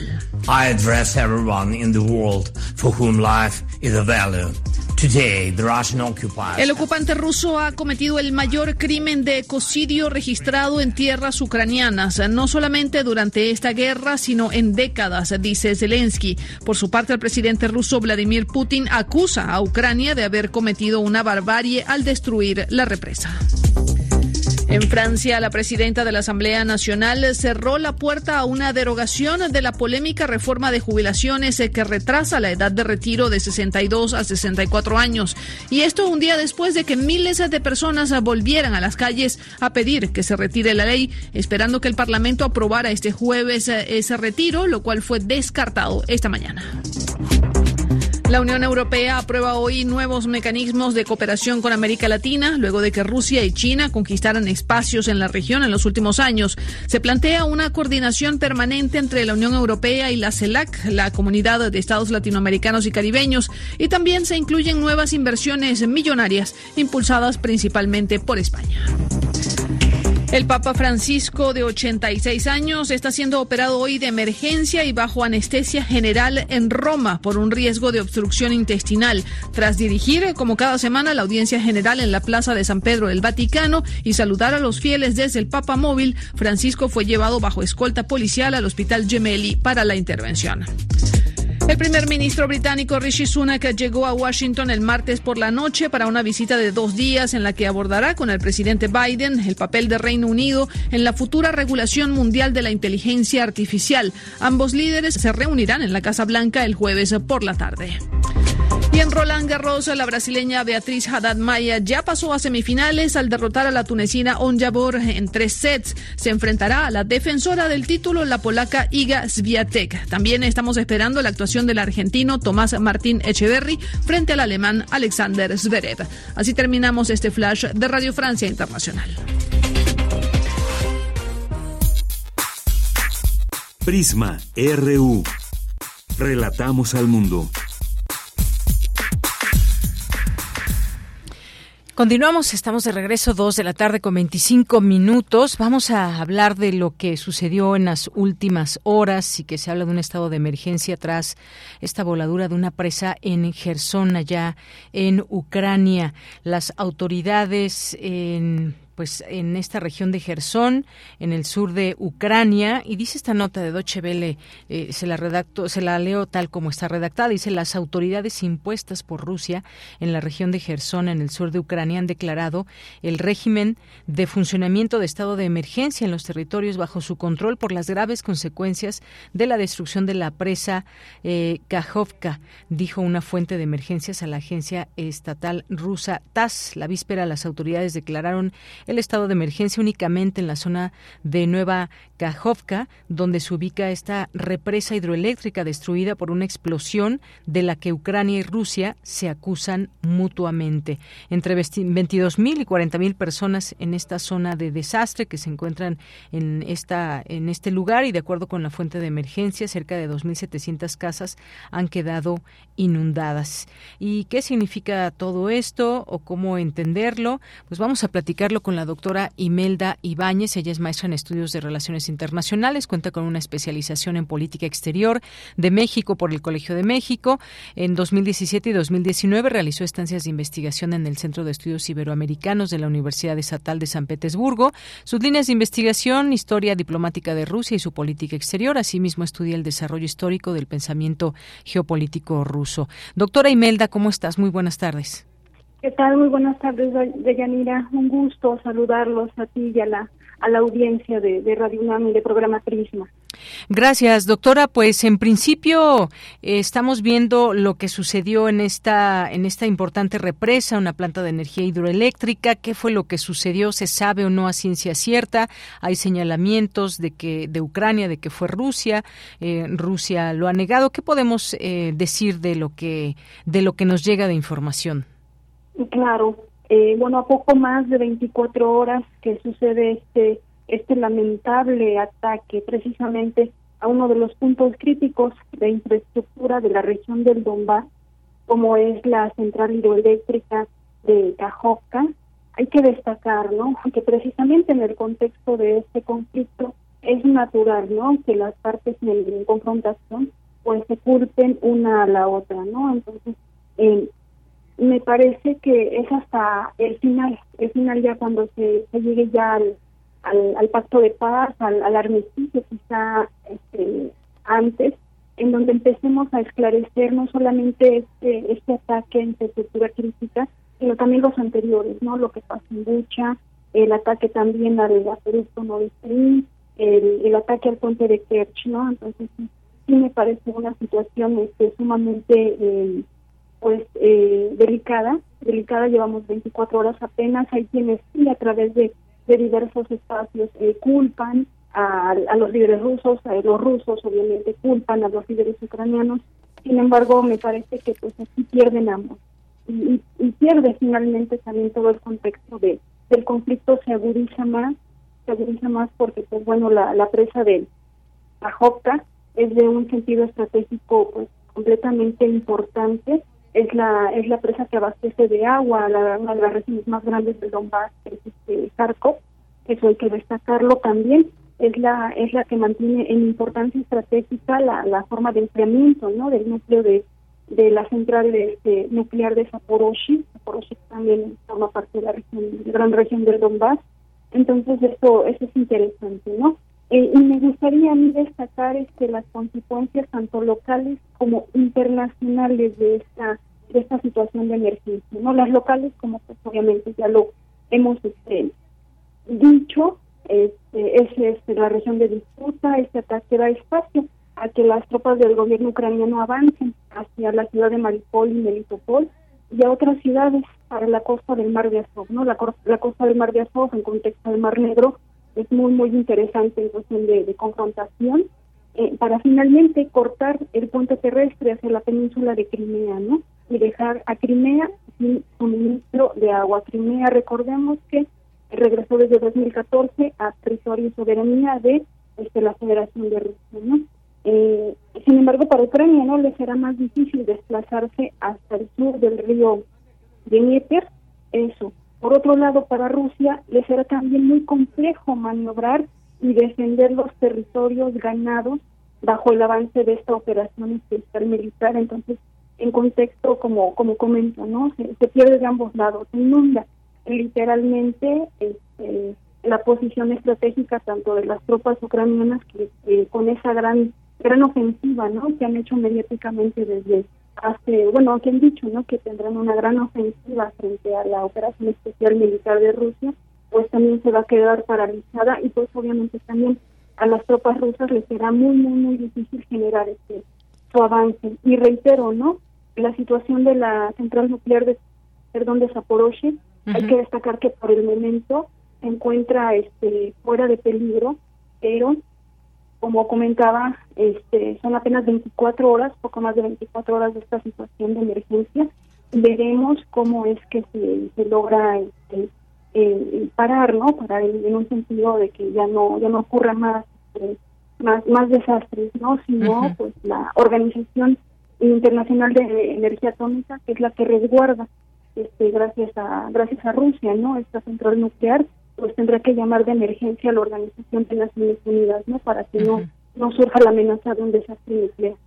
Claro, pues sí, todo esto está enmarcando lo sucedido y de pronto esas preguntas, ¿a qué intereses responde lo que sucedió con la central hidroeléctrica? ¿Cuáles serán las consecuencias de su destrucción? Las declaraciones, por ejemplo, del presidente de Ucrania, Zelensky, quien convocó a una reunión de emergencia de sus jefes de seguridad y dijo que su destrucción solo confirma para todo el mundo que las fuerzas rusas deben ser expulsadas de todos los rincones de la tierra ucraniana, aparte de las declaraciones que ha hecho y también algunas reacciones de otros países, también leer este contexto y las reacciones que pueda haber no solamente entre los dos países, sino lo que dicen los aliados, por ejemplo, de Ucrania, doctora.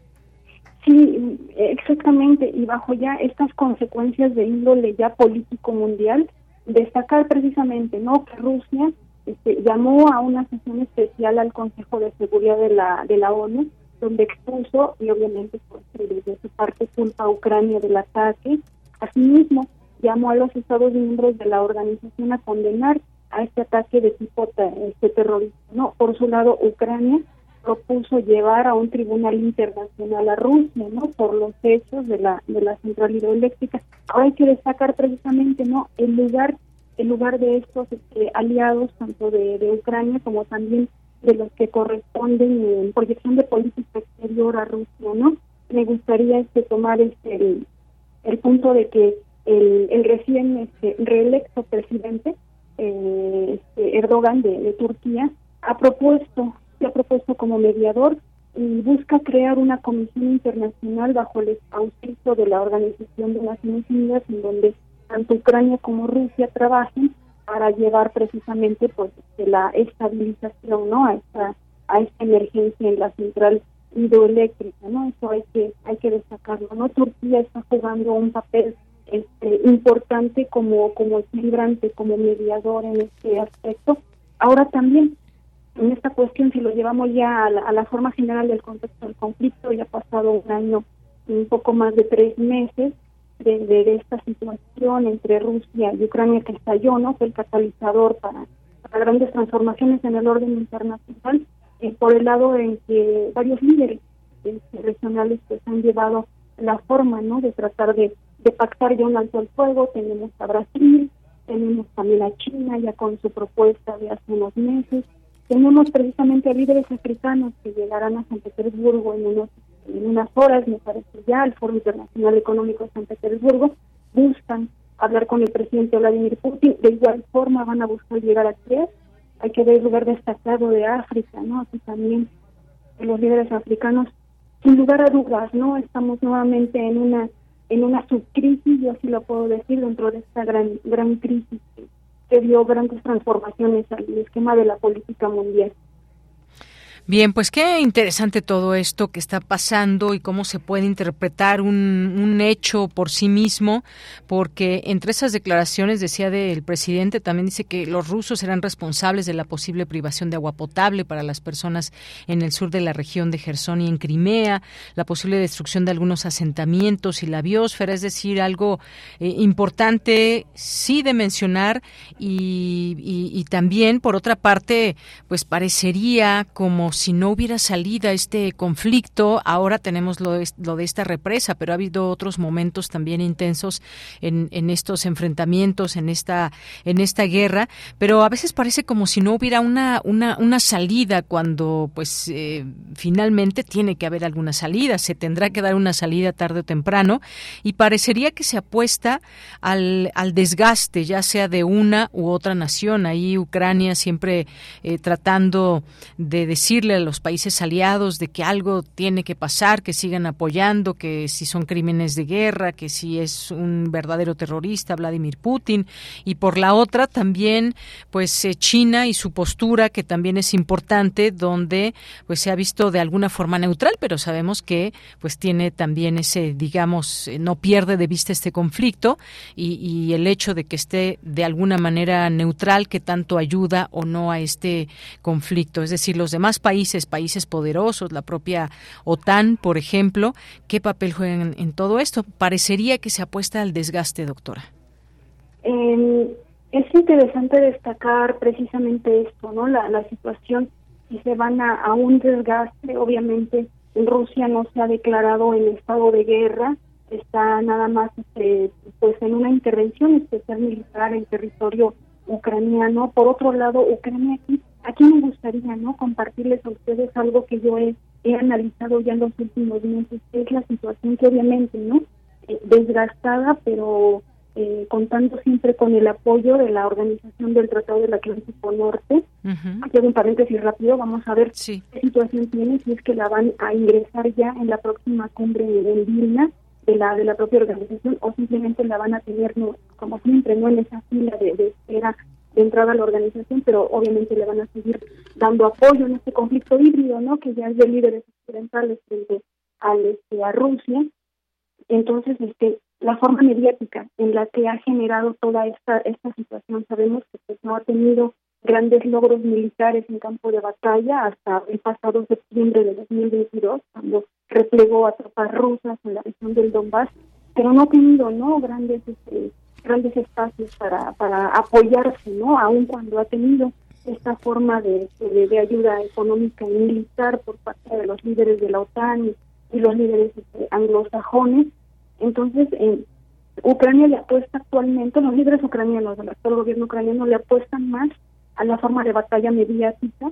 En cambio, Rusia está apostando, obviamente, pues sí, ¿no?, a generar esa, esa posición de búsqueda diplomático y política con diversos líderes mundiales. Sin embargo, dejan claro que seguirá pues con esta operación especial militar, reforzando, ¿no?, su presencia territorial este, y de seguridad nacional, ¿no? Pero pues sí, este, veremos, veremos eh, qué es lo que pasa las, en las siguientes horas con esta forma, pues, de, de, de, catástrofe, lo voy a llamar así, porque va a tener repercusiones muy grandes en la región del, del Donbass. Como comento, pierden ambos, pierde Rusia, pierde Ucrania. Las, este, las formas de confrontación este, pues van a estar detenidas por algunos días o, o horas, no lo sé, porque esa represa va, va a inundar muchas partes. Entonces eso también hay que hay que destacarlo. Entonces hay que ver hay que ver hasta qué lado este, la estrategia mediática del líder Zelensky todavía sigue sigue, sigue apoyándose no en esto, ¿no? De, de, decir que va una contraofensiva y va a detener a la a la operación especial militar rusa y en cambio a los rusos ver cómo se convierten nuevamente ¿no? en un centro de la de la diplomacia mundial este, al ver cómo diversos líderes no llegan y recurren al presidente Vladimir Putin para para buscar no buscar esa forma de negociación de, ya el cese al fuego y un posible armisticio muy bien.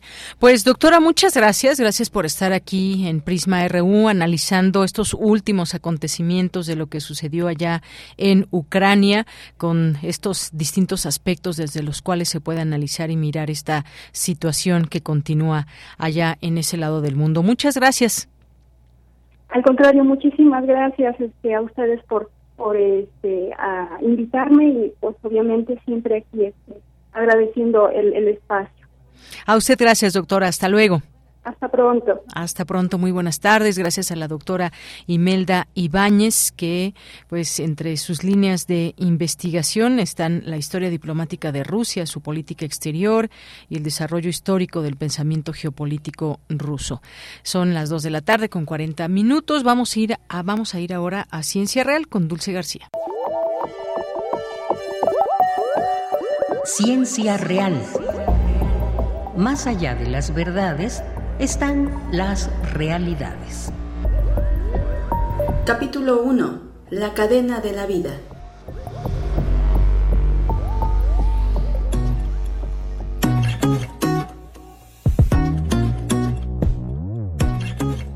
A través de mi ADN llevo la historia de mi familia, como una cadena ininterrumpida que se remonta a tiempos antiguos. Cada mutación es una marca, que indica el camino que hemos tomado y nos conectamos a todos los que llegaron antes. Somos una prueba de la evolución y del poder de la vida, porque a pesar de todos los cambios, seguimos siendo la misma esencia, la misma fuerza que lleva al mundo adelante. Samuel Tomás.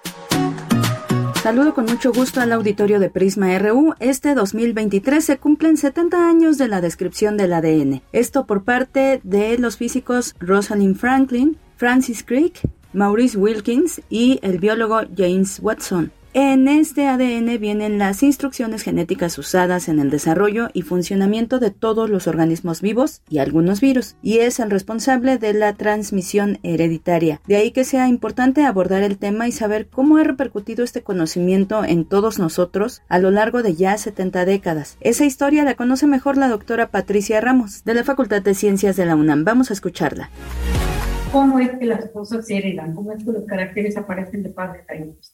Y la pregunta no es nueva porque pues ya tenemos antecedentes desde los fenicios en los cuales se había eh, modificado la palma de la para hacer una producción de acuerdo con las, los deseos, los gustos de esa época. Entonces, el interés del humano por domesticar a las especies vegetales y animales no es nuevo.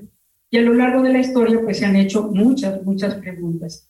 Para entender un poco la obra de Mendel y lo que pasó después, habría que ubicarnos en el contexto de la época. En primer lugar, por ejemplo, recordemos que teníamos como antecedente la teoría del transformacionismo, en la cual estuvo presente la mitad del siglo XVII y mitad hasta la mitad del siglo XVIII, aunque no podemos ser tajantes con el tiempo. Evidentemente, todavía durante el siglo XVIII y principios del XIX había personas que compartían esta idea, es decir, el ser humano era un homúnculo, un, individuo que estaba prácticamente diseñado y contenido dentro de lo que sería el esperma, los espermatozoides básicamente.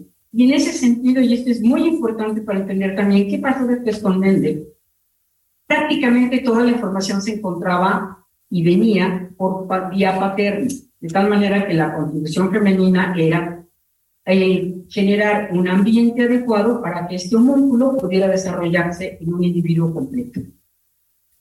Otra de las eh, antecedentes importantes está dado por August Weismann, en el cual él hablaba, por ejemplo, de la, explicaba la herencia basada en la inmortalidad del plasma germinal, es decir, la unión del espermatozoide y el óvulo va a establecer una continuidad que se va a mantener a través de las generaciones, e inclusive hacían propuestas de cuánto de lo que le daba un individuo venía de los padres, cuánto de los abuelos, cuánto de los bisabuelos, y esto construían modelos para eso. Y bueno, la doctora Patricia Ramos también nos explicó cómo influyeron las investigaciones de Gregor Mendel en el desarrollo del conocimiento del ADN. El interés de muchos de los investigadores en ese momento era entender qué pasaba con los híbridos. Estaban enfocados completamente en entender qué pasaba con los híbridos y esto en parte frenó en determinado momento el estudio de muchos de los antecedentes de, Mendel. Y eh, es importante indicar que en la planta de Chicharro, Mendel tuvo una de las grandes ventajas en su trabajo. ¿Por qué? Porque es una planta que la flor tiene la parte femenina y masculina cubierta con una cápside de tal manera que cada planta se autofertiliza y es prácticamente imposible que una planta ajena a, la, eh, a esta planta dioica pueda fecundarla, pueda contaminar.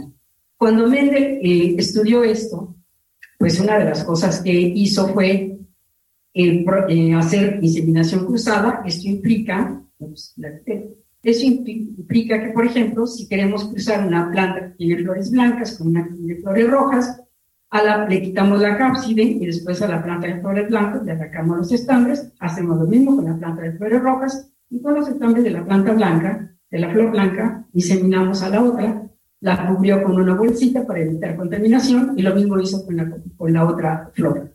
Y de ahí obtuvo las semillas, que fueron la primera generación, y posteriormente se eh, llevó esto hasta la siguiente generación. ¿Qué fue lo que pasó? Las poblaciones mendelianas, es decir, a través de una generación y la siguiente y la siguiente, los caracteres se mantienen y bueno, a lo largo de estas investigaciones hay muchos nombres, muchas personalidades que influyeron en el desarrollo de las investigaciones del ADN. La doctora Patricia Ramos nos hace mención del primer equipo de trabajo de investigación del ADN. Vamos a escucharla otra vez.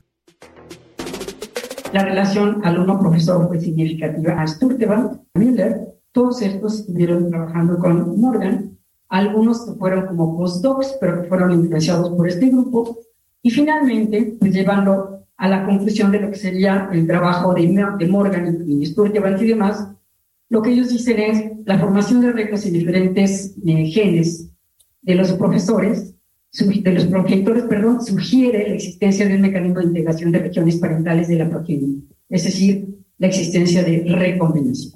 Y finalmente terminar con que Morgan, en 1973, es galardonado con el Premio Nobel de Fisiología y Medicina por la demostración de que los cromosomas son portadores de los genes, lo que sustenta también, da, da prueba de la teoría cromosómica de Sutton y Bove, donde eh, se comenta que es increíble que partículas de cromatina o de cualquier otra sustancia, aunque sea compleja, puedan poseer el poder o el potencial de ser asignados a nuestros factores, es decir, a los genes, puedan, por su naturaleza material, conferir todas las propiedades de la vida.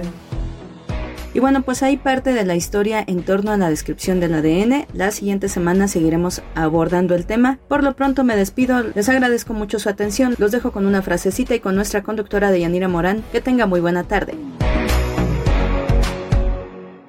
Separar al hombre de la naturaleza como si no tuviera nada que ver es un grave error. La naturaleza está en nuestro ADN. Nadine Gordimer.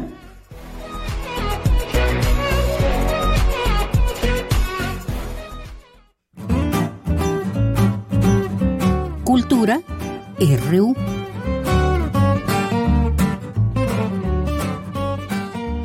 Bueno, pues vamos a iniciar con este set musical llamado Cumbiando el Mundo directamente desde la Ciudad de México, Joyce Musicolor MX Power Cumbiero.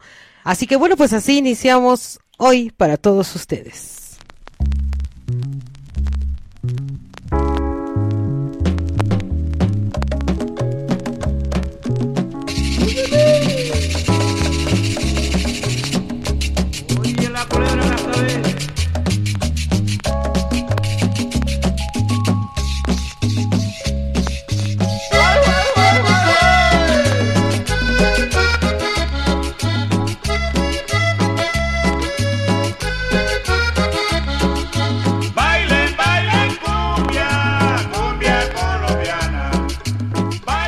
Bien, pues ya estamos aquí en Cultura, muy movidos, con música, con baile. ¿Qué tal, Tamara? Buenas tardes. Deyanira, muy buenas tardes. ¿Bailamos esta pieza musical o la que sigue? ¿Tú qué opinas? Pues yo creo que las dos. Mira, ya Rodrigo está buscando pareja. Ya están aquí bailando en la cabina de está, está lustrando el piso. Así es, exactamente. Hay que sacarle brillo a la pista. Escuchamos un poco de la mezcla que hace Joyce Musicolor. Ella es una de las invitadas en el segundo maratón de sonideros que se va a realizar el próximo sábado 10 de junio en la Casa del Lago Juan José Arreola. No les voy a contar más porque le doy la bienvenida a este espacio radiofónico a Cintia García Leiva. Ella es directora de Casa del Lago Juan José Arreola. Querida Cintia, bienvenida a este espacio. ¿Cómo estás? Queridísima Tamara, muy bien, bailando también aquí desde el sur de la ciudad. Eso, muy bien. Oye, te hubieras venido a bailar aquí a la cabina. Sí, ya me antojaron, ya se siente el en vivo. Pero no te preocupes, el sábado 10 nos vemos ahí en el foro Alicia Urreta, ¿no? Para bailar. El 11, queridísima. El, el domingo 11, el 10 tenemos un maratón también, pero de Ficunam. y el maratón de sonideros es el 11 de junio. Tienes razón, el 11 de junio de 1 a 5 de la tarde va a ser este segundo maratón. Oye, platícanos cómo surge la idea de llenar de los sonidos urbanos pues este espacio de la máxima casa de estudios. Claro que sí, pues eh, la idea surgió eh, un poquito antes de la pandemia, en alguna fiesta donde me tocó observar a este queridísimo colaborador Dani Mutamatic, mejor conocido como Sonido Confirmación. Es una leyenda del sonidero que además ha sabido muy bien involucrar y llevar a colegas, a músicas, a músicos que se dedican a la música sonidera en México a distintos espacios, no únicamente por supuesto en su lugar de origen, en el barrio y en las calles de México, sino también ha sabido eh, involucrarse en espacios museísticos, en instituciones y tiene un caliz muy interesante lo que hace Sonido Confirmación.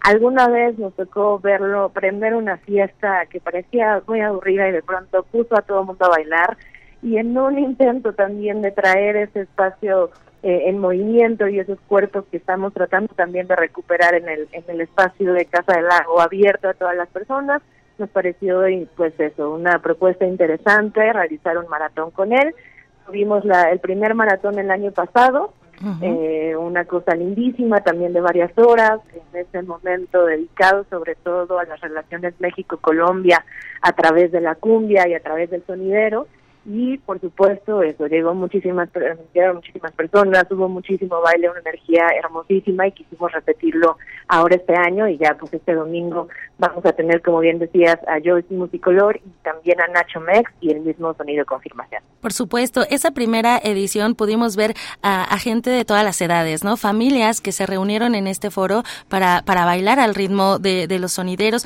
Oye Cintia eh, además eh, van a van a estar celebrando no la celebración de aniversario de Sonido Confirmación y también Joyce Musicolor. Así es, exactamente. Ha sido muy lindo que la fecha coincidió y la verdad es que eso sí ha sido una coincidencia y una cosa muy, eso, una sorpresa muy linda. Eh, Sonido Confirmación cumple ya 10 años de estar haciendo labores tanto de divulgación como de eso, de ejecución musical en la ciudad. Y Joyce Musicolor cumple 14 años ya como productora, ella también fue locutora de radio, eh, y tiene un papel bien importante además que hay que rescatar, que es el rol de las mujeres en ese espectro de la música sonidera en México. Eso ha sido también eh, increíble de esta invitación. Eh, la vez pasada fue un line-up muy muy rico, muy completo, pero sí queríamos insistir en la relevancia de seguir pensando el otro eje de casa al lado que son las mujeres en las artes y tener a una especialista y a una mujer de larga trayectoria como ella, pues nos honra muchísimo. Por supuesto. ¿Y qué nos puedes decir precisamente en ese aspecto, querida Cintia, de las mujeres eh, que, que, han estado en estas sonoridades, ¿no? Que han sido también precursoras de, de los de los sonidos urbanos. Eh, también, dicho sea de paso, ¿no? Está, por ejemplo, el documental de Yo no soy guapo, que habla justo de las mujeres en, en este tipo de, en este género eh, musical y, también que pues han, han armado el bailongo.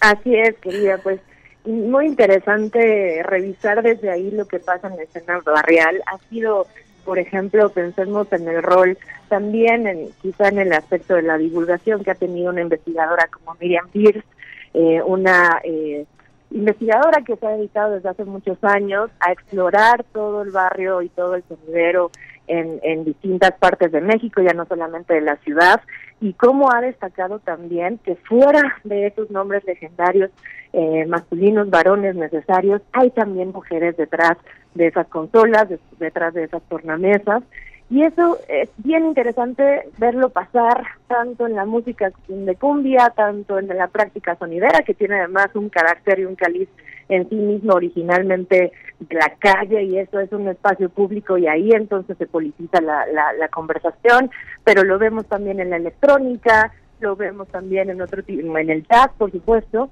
y entonces ir planteando también diversas miradas de mujeres pioneras o mujeres como Joyce que tienen tanto tiempo haciendo esta labor y además con lo que eso significa en un contexto altamente masculino, como lo sabemos que es el contexto de la música, por supuesto, y sobre todo en la producción del espectáculo, pues es todavía más potente. En Casa Lago, bueno, lo sabes, querida, hemos hablado en otras ocasiones, tenemos esta línea de pioneras, eh, por cierto, muy pronto en otro tema y en otro tipo de música tendremos algo de la francesa Lian Ravis, que también hemos empujado mucho las pioneras electrónicas, pero estar trayendo estas mujeres claves en distintos terrenos, en distintas disciplinas, en distintos programas musicales y políticos también nos ayuda a revisar en una especie de prisma, pues justamente eh, dónde están esas voces que quizá en algún momento no se han mencionado tanto, pero que sin duda han forjado, han echado raíces para que hoy la escena esté más fuerte. Sin duda, Cintia, pues entonces tenemos una cita el domingo 11 de junio de 1 a 5 de la tarde en el foro Alicia Urreta con este maratón de sonideros, el segundo además, y aprovechando que estás en la línea también, eh, nos podrías eh, eh, informar de los las películas que se estarán proyectando el sábado 10 de junio como parte del FICUNAM que llega a su edición número 13. Sí, por supuesto, estamos bien contentos con este fin de semana que va a estar tan potente. Efectivamente, el sábado 10, a partir de las 6 de la tarde, también de entrada libre, como todas nuestras actividades, tenemos la jornada de umbrales expandidos del FICUNAM, que son entre un cruce entre exploraciones emergentes, artistas jóvenes que sin embargo están mostrando una eh, una relevancia en sus carreras y, y un material interesante y a la vez que conjuntan música, visualidad, imagen en movimiento. Y en este caso vamos a tener dos acciones cinematográficas, pero también, eh, por supuesto, musicales. Una es con Mica Milano, una artista muy, muy interesante mexicana, eh, y, eso, que trabaja además con muchas colaboraciones. Ella junto con la cantante y artista sonora Camille Mandoki van a estar haciendo una proyección que recomiendo muchísimo porque además está basada en esta investigación artística tan eh, relevante que hizo en algún momento Derek Jarman sobre el azul y todos sus vínculos con el cuerpo, eh, con la enfermedad, con la vida misma, y es una cosa muy, muy linda que recomendamos mucho. Y lo otro es eh, también un colectivo que se ha ido formando con artistas y colaboradores mexicanos, que se llama Masha Cuyella, El Camino del Venado, y es, una, es un encuentro entre ciertos productores de cine y también prácticas específicas eh, eh y, eso. Hay, hay mucho que descubrir ahí en términos de lenguas originarias, en términos de música eh, y esta experimentación que es lo que caracteriza a la jornada Umbrales de Sicunam cada año. Excelente. Oye, pues tenemos una cita este especialmente este fin de semana y por supuesto también eh, pues todos los días ahí en, en Casa del Lago. Cintia García Leiva, muchísimas gracias por acompañarnos siempre. Siempre es un gusto también escucharte y saber eh, pues lo que sucede en ese recinto universitario. Ah, Tamara, siempre yo muy agradecida por el espacio que nos otorgas y especialmente ahora pues en Prisma a todo el público que se va a quedar cumbiando. Eh, pues eso, los esperamos sábado para FICUNAM a las 6 de la tarde y domingo para el segundo maratón de sonideros a partir de la 1 de la tarde y hasta las 5, ambos eventos de entrada libre. Eso, ahí nos vemos para bailar entonces. Gracias, Tamara. Un abrazote. Igualmente, un abrazo. Cintia García Leiva es directora de Casa del Lago Juan José Arreola y también es conductora de Islas Resonantes, programa que también se transmite a través de estas frecuencias. Con esto llegamos al final de la sección de Yanira. Yo me voy bailando, sacándole brillo a la pista con aquí con los chicos de producción. Que tengan excelente tarde. Muchas gracias, gracias Tamara. Nos escuchamos mañana.